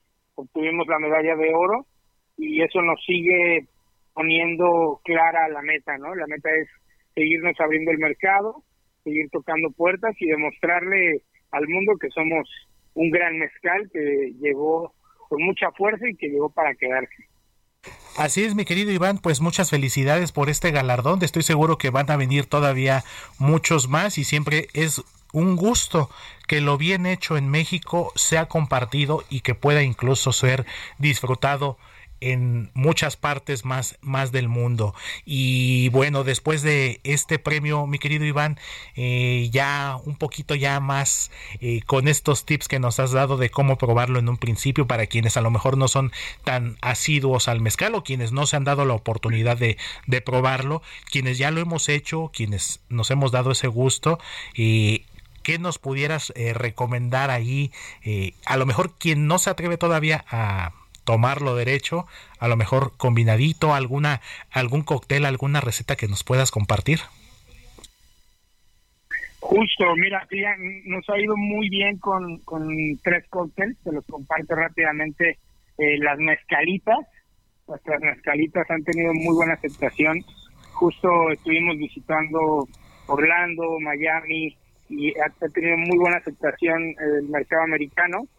La mezcalita de maracuyá, que es básicamente nuestro mezcal Santo Gusano joven, una onza y media, sería una onza de pulpa de maracuyá, y lo vamos a agitar, a refrescar y a servir con una escarcha de tajín. Está muy rico, está fresco y está dulce. No, pues vas- También la mezcalita de Jamaica, la mezcalita de Jamaica, igual con una un concentrado eh, casero de Jamaica, ponerle un toquecito de nuestro mezcal Santo Gusano Joven y un toque de limón, que es eh, de las de los ingredientes importantes de una mezcalita. Pues bastante bien y sobre todo porque creo que va a dar un equilibrio, tú que eres el experto, mi querido Iván, eh, ese toque dulce equilibra, pero también yo creo que no, no, no pierde el- la esencia y el sabor como tal del mezcal, entonces eso lo hace todavía más apetecible con más ganas de degustarlo, por supuesto. Y a comparación, por ejemplo, de, otro, de otros vinos, de otras bebidas, el mezcal, ¿cómo consideras o con qué, por ejemplo, alimentos pudiéramos a lo mejor degustarlo y disfrutarlo? No solamente solo, por supuesto, sino eh, si hay alguna posibilidad, alguna opción de degustarlo, pues también degustando, valga la redundancia, los sagrados alimentos. Ah, claro que sí, nos, nos gusta llamarle maridaje, maridarlo. Lo maridamos con, principalmente con eh, pescados y mariscos se acompaña muy, muy bien. Entonces siempre un mezcalito santo gusano con tal vez un, un ceviche de pescado o tal vez una tostada de atún fresco. Cualquier marisco lo va a acompañar muy bien porque justo va a potencializar las notas cítricas del- de nuestro mezcal. Ajá. Y bueno, en esta en esta experiencia que, que he tenido orgullosamente como parte del equipo de Mezcal Santo Gusano, me gustó sugerir un maridaje nuevo, un maridaje más hacia, hacia las notas dulces. Durante el tiempo que ha crecido la industria del mezcal, los mezcaleros lo han sugerido probablemente con naranja y sal de gusano o Ujú. con piña y sal de gusano. Esto no está equivocado, esto es bastante rico también, pero me gusta Sí. salir un poco de la caja y proponerlo, por ejemplo, con mazapán, con chocolate amargo, con dulce de leche, pensando un poco más en, en dulces típicos mexicanos. Ajá. Con esto también lo podemos acompañar y se marida muy rico, querido Héctor. Así es, mi querido Iván. No, pues ya nada más de escucharlo ya me lo estoy imaginando y sobre todo porque también Se antoja, se antoja. Exactamente, y lo que comentas, y con esta combinación dulce y con estos elementos también típicos de, eh, de México, ¿no? Los, los dulces típicos, eh, acompañado, como bien lo dices, con con los mariscos y más, pues ahorita digo, ya estamos ya cerrando prácticamente la cuaresma, pero bueno, para siempre para degustar un buen platillo, eh, una buena bebida, no hay fechas ni tiempos especiales, ¿no? Por ejemplo, si hay a quien le gusta el pavo, por ejemplo, no necesariamente tenemos que esperarnos hasta fin de año, hasta diciembre, lo podemos preparar en cualquier fecha del año, siempre y cuando nos guste, siempre y cuando lo disfrutemos. Y por supuesto que aquí el mezcal no es la excepción, mi querido Iván. No solamente para las fiestas, para las festividades, simplemente a lo mejor hasta para, para darnos el gusto nosotros mismos, llegando del trabajo, relajarnos, tomarnos un mezcalito y pues disfrutar lo que es lo más importante. Así es, tiene, tiene varias, eh, varias eh, cosas que nos van a ayudar. A, me gusta, me gusta comentarlas, ¿no? Ayuda mucho a mejorar el- la circulación, ayuda a relajar, obviamente combate el estrés, eh, va a ayudar incluso a mejorar tu digestión, ayuda a conciliar el sueño, te va a hacer sonreír, dice por ahí. Claro. este, dice por ahí especialistas mezcaleros que, que te pone mágico el mezcal. No, totalmente es una bebida mágica, mi querido Iván, y como bien lo dices, tiene además eh, no solamente el placer de disfrutarlo por su sabor, por su aroma, por su cuerpo, sino también estas propiedades, eh, pues que son benéficas para nuestro cuerpo. Claro, como decían los comerciales, ¿no? Nada con exceso, todo con medida, pero que siempre, siempre es muy valioso disfrutarlo, degustarlo y pues aprovechar sus bondades. Es correcto, querido Héctor. Sí, es importante eh, recalcar lo que mencionas, ¿no? Siempre con, siempre con medida y justo atrevernos. Me gusta mucho en esta, en, esta experiencia de mezcal en la que llevo ya, ya un- algunos años. Me gusta invitar a la gente, ¿no? Conózcanlo, atrévanse. Eh, el, el degustar un, un destilado, en este caso mezcal, tanto cuando degustas un alimento es justo atreverte, ¿no? Atreverte a probar sabores nuevos, perfiles nuevos y en lo particular nuestro mezcal Santo Gusano eh, es muy cítrico, tiene tiende mucho hacia las notas cítricas. Por ahí tenemos algunas notas interesantes de menta, de hierbabuena, vainilla, que por, justo por eso lo recomiendo un poco más hacia las notas dulces, pero creo que estoy convencido que es un gran producto y me enorgullece tener la oportunidad de compartirlo a todos nuestros radioescuchas el día de hoy. Así es, mi querido Iván, pues muchas felicidades por este premio. Muchísimas gracias, por supuesto, por compartirnos estas bondades, por compartirnos pues estos tips con estos estas mezcladitas de maracuyá, de Jamaica para poderlo disfrutar. Eh, platícanos ya para finalizar, mi querido Iván, dónde podemos seguirlos en redes sociales, dónde nos pueden compartir más información, por supuesto, de Santo Gusano y lo más importante también, dónde lo puede comprar nuestro amigo, nuestros amigos del público. Bueno, yo los invito a que nos sigan, que visiten nuestra página, santogusano.com.mx, que visiten nuestras redes sociales, estamos también como arroba santogusano, tenemos em, la página de, de Instagram, estamos en Facebook también, ahí pueden encontrar recetas, pueden encontrar em, diferentes recetas de coctelería, de mixología, incluso sugerencias de maridaje, eh, búsquenos, ya estamos muy presentes en tiendas de autoservicio, mayoristas, minoristas. Hay también varios centros de consumo en los que ya estamos colocados y, y nos enorgullece también darnos cuenta que el mercado está buscando la forma de sugerir tanto gusano en sus platillos y en sus recetas. Entonces, eh, pues te agradezco el espacio, querido Héctor, estamos muy contentos. Eh, seguimos recibiendo galardones y eso nos enorgullece y nos nos abre un poco más el camino hacia lo que viene adelante, que es seguir creciendo, seguir expandiendo y, y darles a probar a todos nuestro exquisito mezcal Santo Gusano. Así será, mi querido Iván. Estoy seguro que van a seguir llegando, van a seguir lloviendo los premios y por supuesto me va a dar, nos va a dar mucho gusto aquí en el Heraldo Radio seguir platicando contigo y seguir compartiendo estas bondades del mezcal, eh, seguir compartiendo buenas noticias de los próximos premios que estoy seguro están por venir y pues seguiremos en contacto entonces, mi querido Iván. Te mando un fuerte abrazo. Un fuerte abrazo de regreso, Héctor. Que tengas excelente domingo, amigo. Igualmente, él es Iván Castillo, mixólogo y consultor de barras y bebidas para restaurantes, quien nos compartió los beneficios y de exquisitas recetas para preparar con este elixir, dicen por ahí, de los dioses, como lo es el mezcal. Cuando en este momento son las 9 de la mañana con 48 minutos, hora del centro de la República Mexicana, ya estamos en los últimos minutos, tenemos información del presidente Andrés Manuel López Obrador y para eso vamos con mi compañero y amigo Iván Saldaña, reportero del Heraldo Media Group. Te saludo con gusto, Iván, buenos días. Hola Héctor Auditorio, buenos días.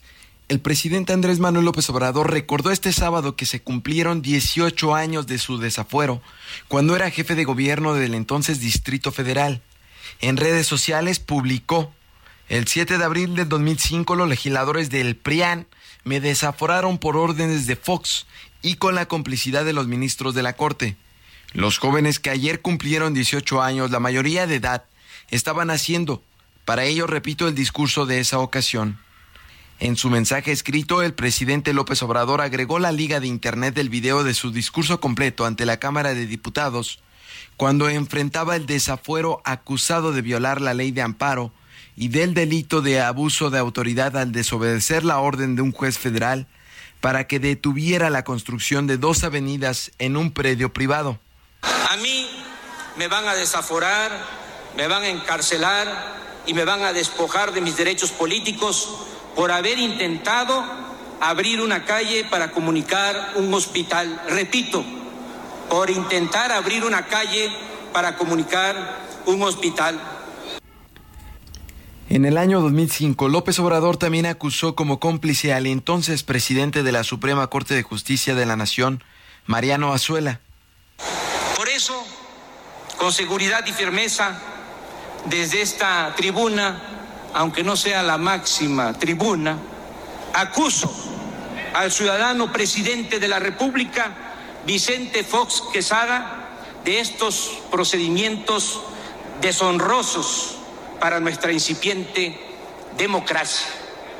Lo acuso de actuar de manera facciosa con el propósito de degradar las instituciones de la República. Acuso también por complicidad al presidente de la Suprema Corte de Justicia de la Nación, Mariano Azuela Huitrón, por supeditar los altos principios de la justicia y de la Constitución a las meras consignas políticas ordenadas por los intereses creados del momento. Héctor Auditorio, mi reporte esta mañana. Muchísimas gracias, mi querido Iván Saldaña, compañero y amigo reportero del Heraldo Media Group. 9 de la mañana con 51 minutos, hora del centro de México. Zona Random con Diego Iván González.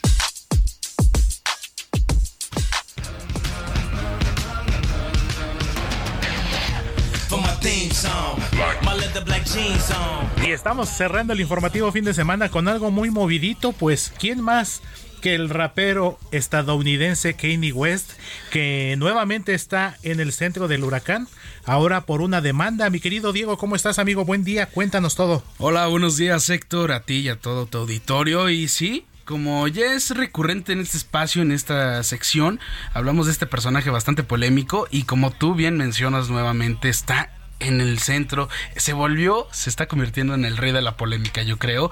Y pues creo que hoy en día sigue siendo recurrente que lo demanden, que estén en constante ataque hacia él por X o Y, por sus comentarios antisemitas, por sus decisiones en los negocios, etcétera.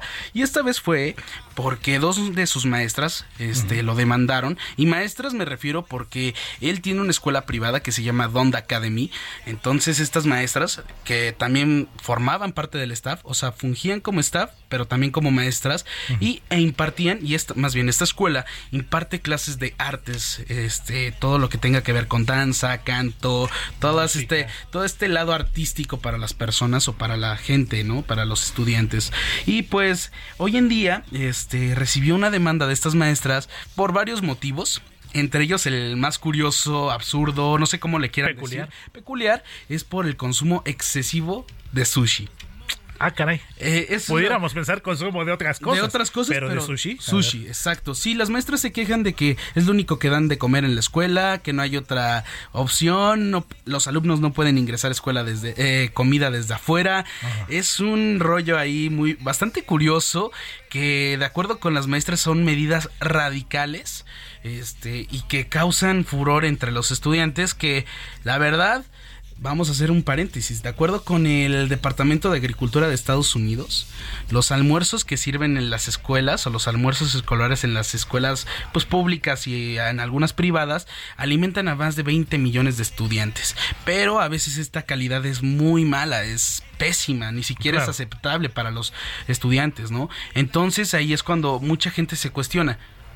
¿Es importante cuestionar qué den de comer en las escuelas o no? ¿O sí? ¿O si realmente es malo dar un sushi de alta calidad? Porque Kanye West compra y gasta casi más de 10 mil dólares a la semana en productos de, o bueno, en comidas de sushi, en este producto alimenticio. Claro. Entonces dicen algunos eh, cibernautas, ¿no? Las redes sociales.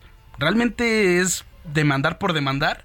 ¿O realmente sí, sí hay que ponerle atención o eh, prestarle atención a este, a este motivo, a esta, a esta circunstancia. circunstancia, ¿no? Claro, amigo, y sobre todo porque como bien lo comentas, digo, a lo mejor el sushi no es un alimento muy común, al menos aquí en México, pero su- por supuesto el mercado es estadounidense en ese sentido es un poco más amplio, más vasto, pero si es un alimento de calidad que cumple con las necesidades Sí, por para los supuesto. alumnos, yo no le vería ningún problema. Sí, también entre las distintas, este, no sé cómo decirlo, eh, motivos por la demanda es que los alumnos no, no cuentan con cubiertos y que deben de comer con la mano, ya que según con la ideología de Kanye West, los alumnos o los humanos deberían de comer con las manos porque eso es lo que les proporcionó Dios. Entonces ahí es como que también un cruce de ideologías, religión, etcétera. Ahorita que también estamos en fechas de religi- religiosas, entonces pues ahí hay una cuestión de cosmovisión, etcétera, ¿no? También que no hay escaleras en la escuela porque le tienen miedo a, a, justamente a la a, a esta pues a esta a las escaleras. Tiene una fobia Kanye West. Y pues ya para finalizar es que el uniforme es muy muy limitado es limitado. Entonces el hecho de creo que de de, de ser muy flexibles o muy poco flexibles con el uniforme, eso es en cualquier escuela, ¿no? Cualquier escuela te dice, hey, no puedes Un traer estas cosas interno. que no. Entonces, realmente no sabemos si realmente, eh, más bien, no sabemos si estas demandas tengan sentido o vayan a proceder, ¿no? Entonces yo les pregunto a ustedes si, estas, si esta escuela debería de tomar las mismas reglas que las otras instituciones o simplemente dejar de lado esta demanda. Así es, pues va a ser un tema que va a dar todavía. Heraldo Media Group presentó Alejandro Sánchez y el informativo Heraldo fin de semana. La información y el entretenimiento que usted necesita para estar enterado también en su descanso. Por el Heraldo Radio, con la H que sí suena y ahora también se escucha.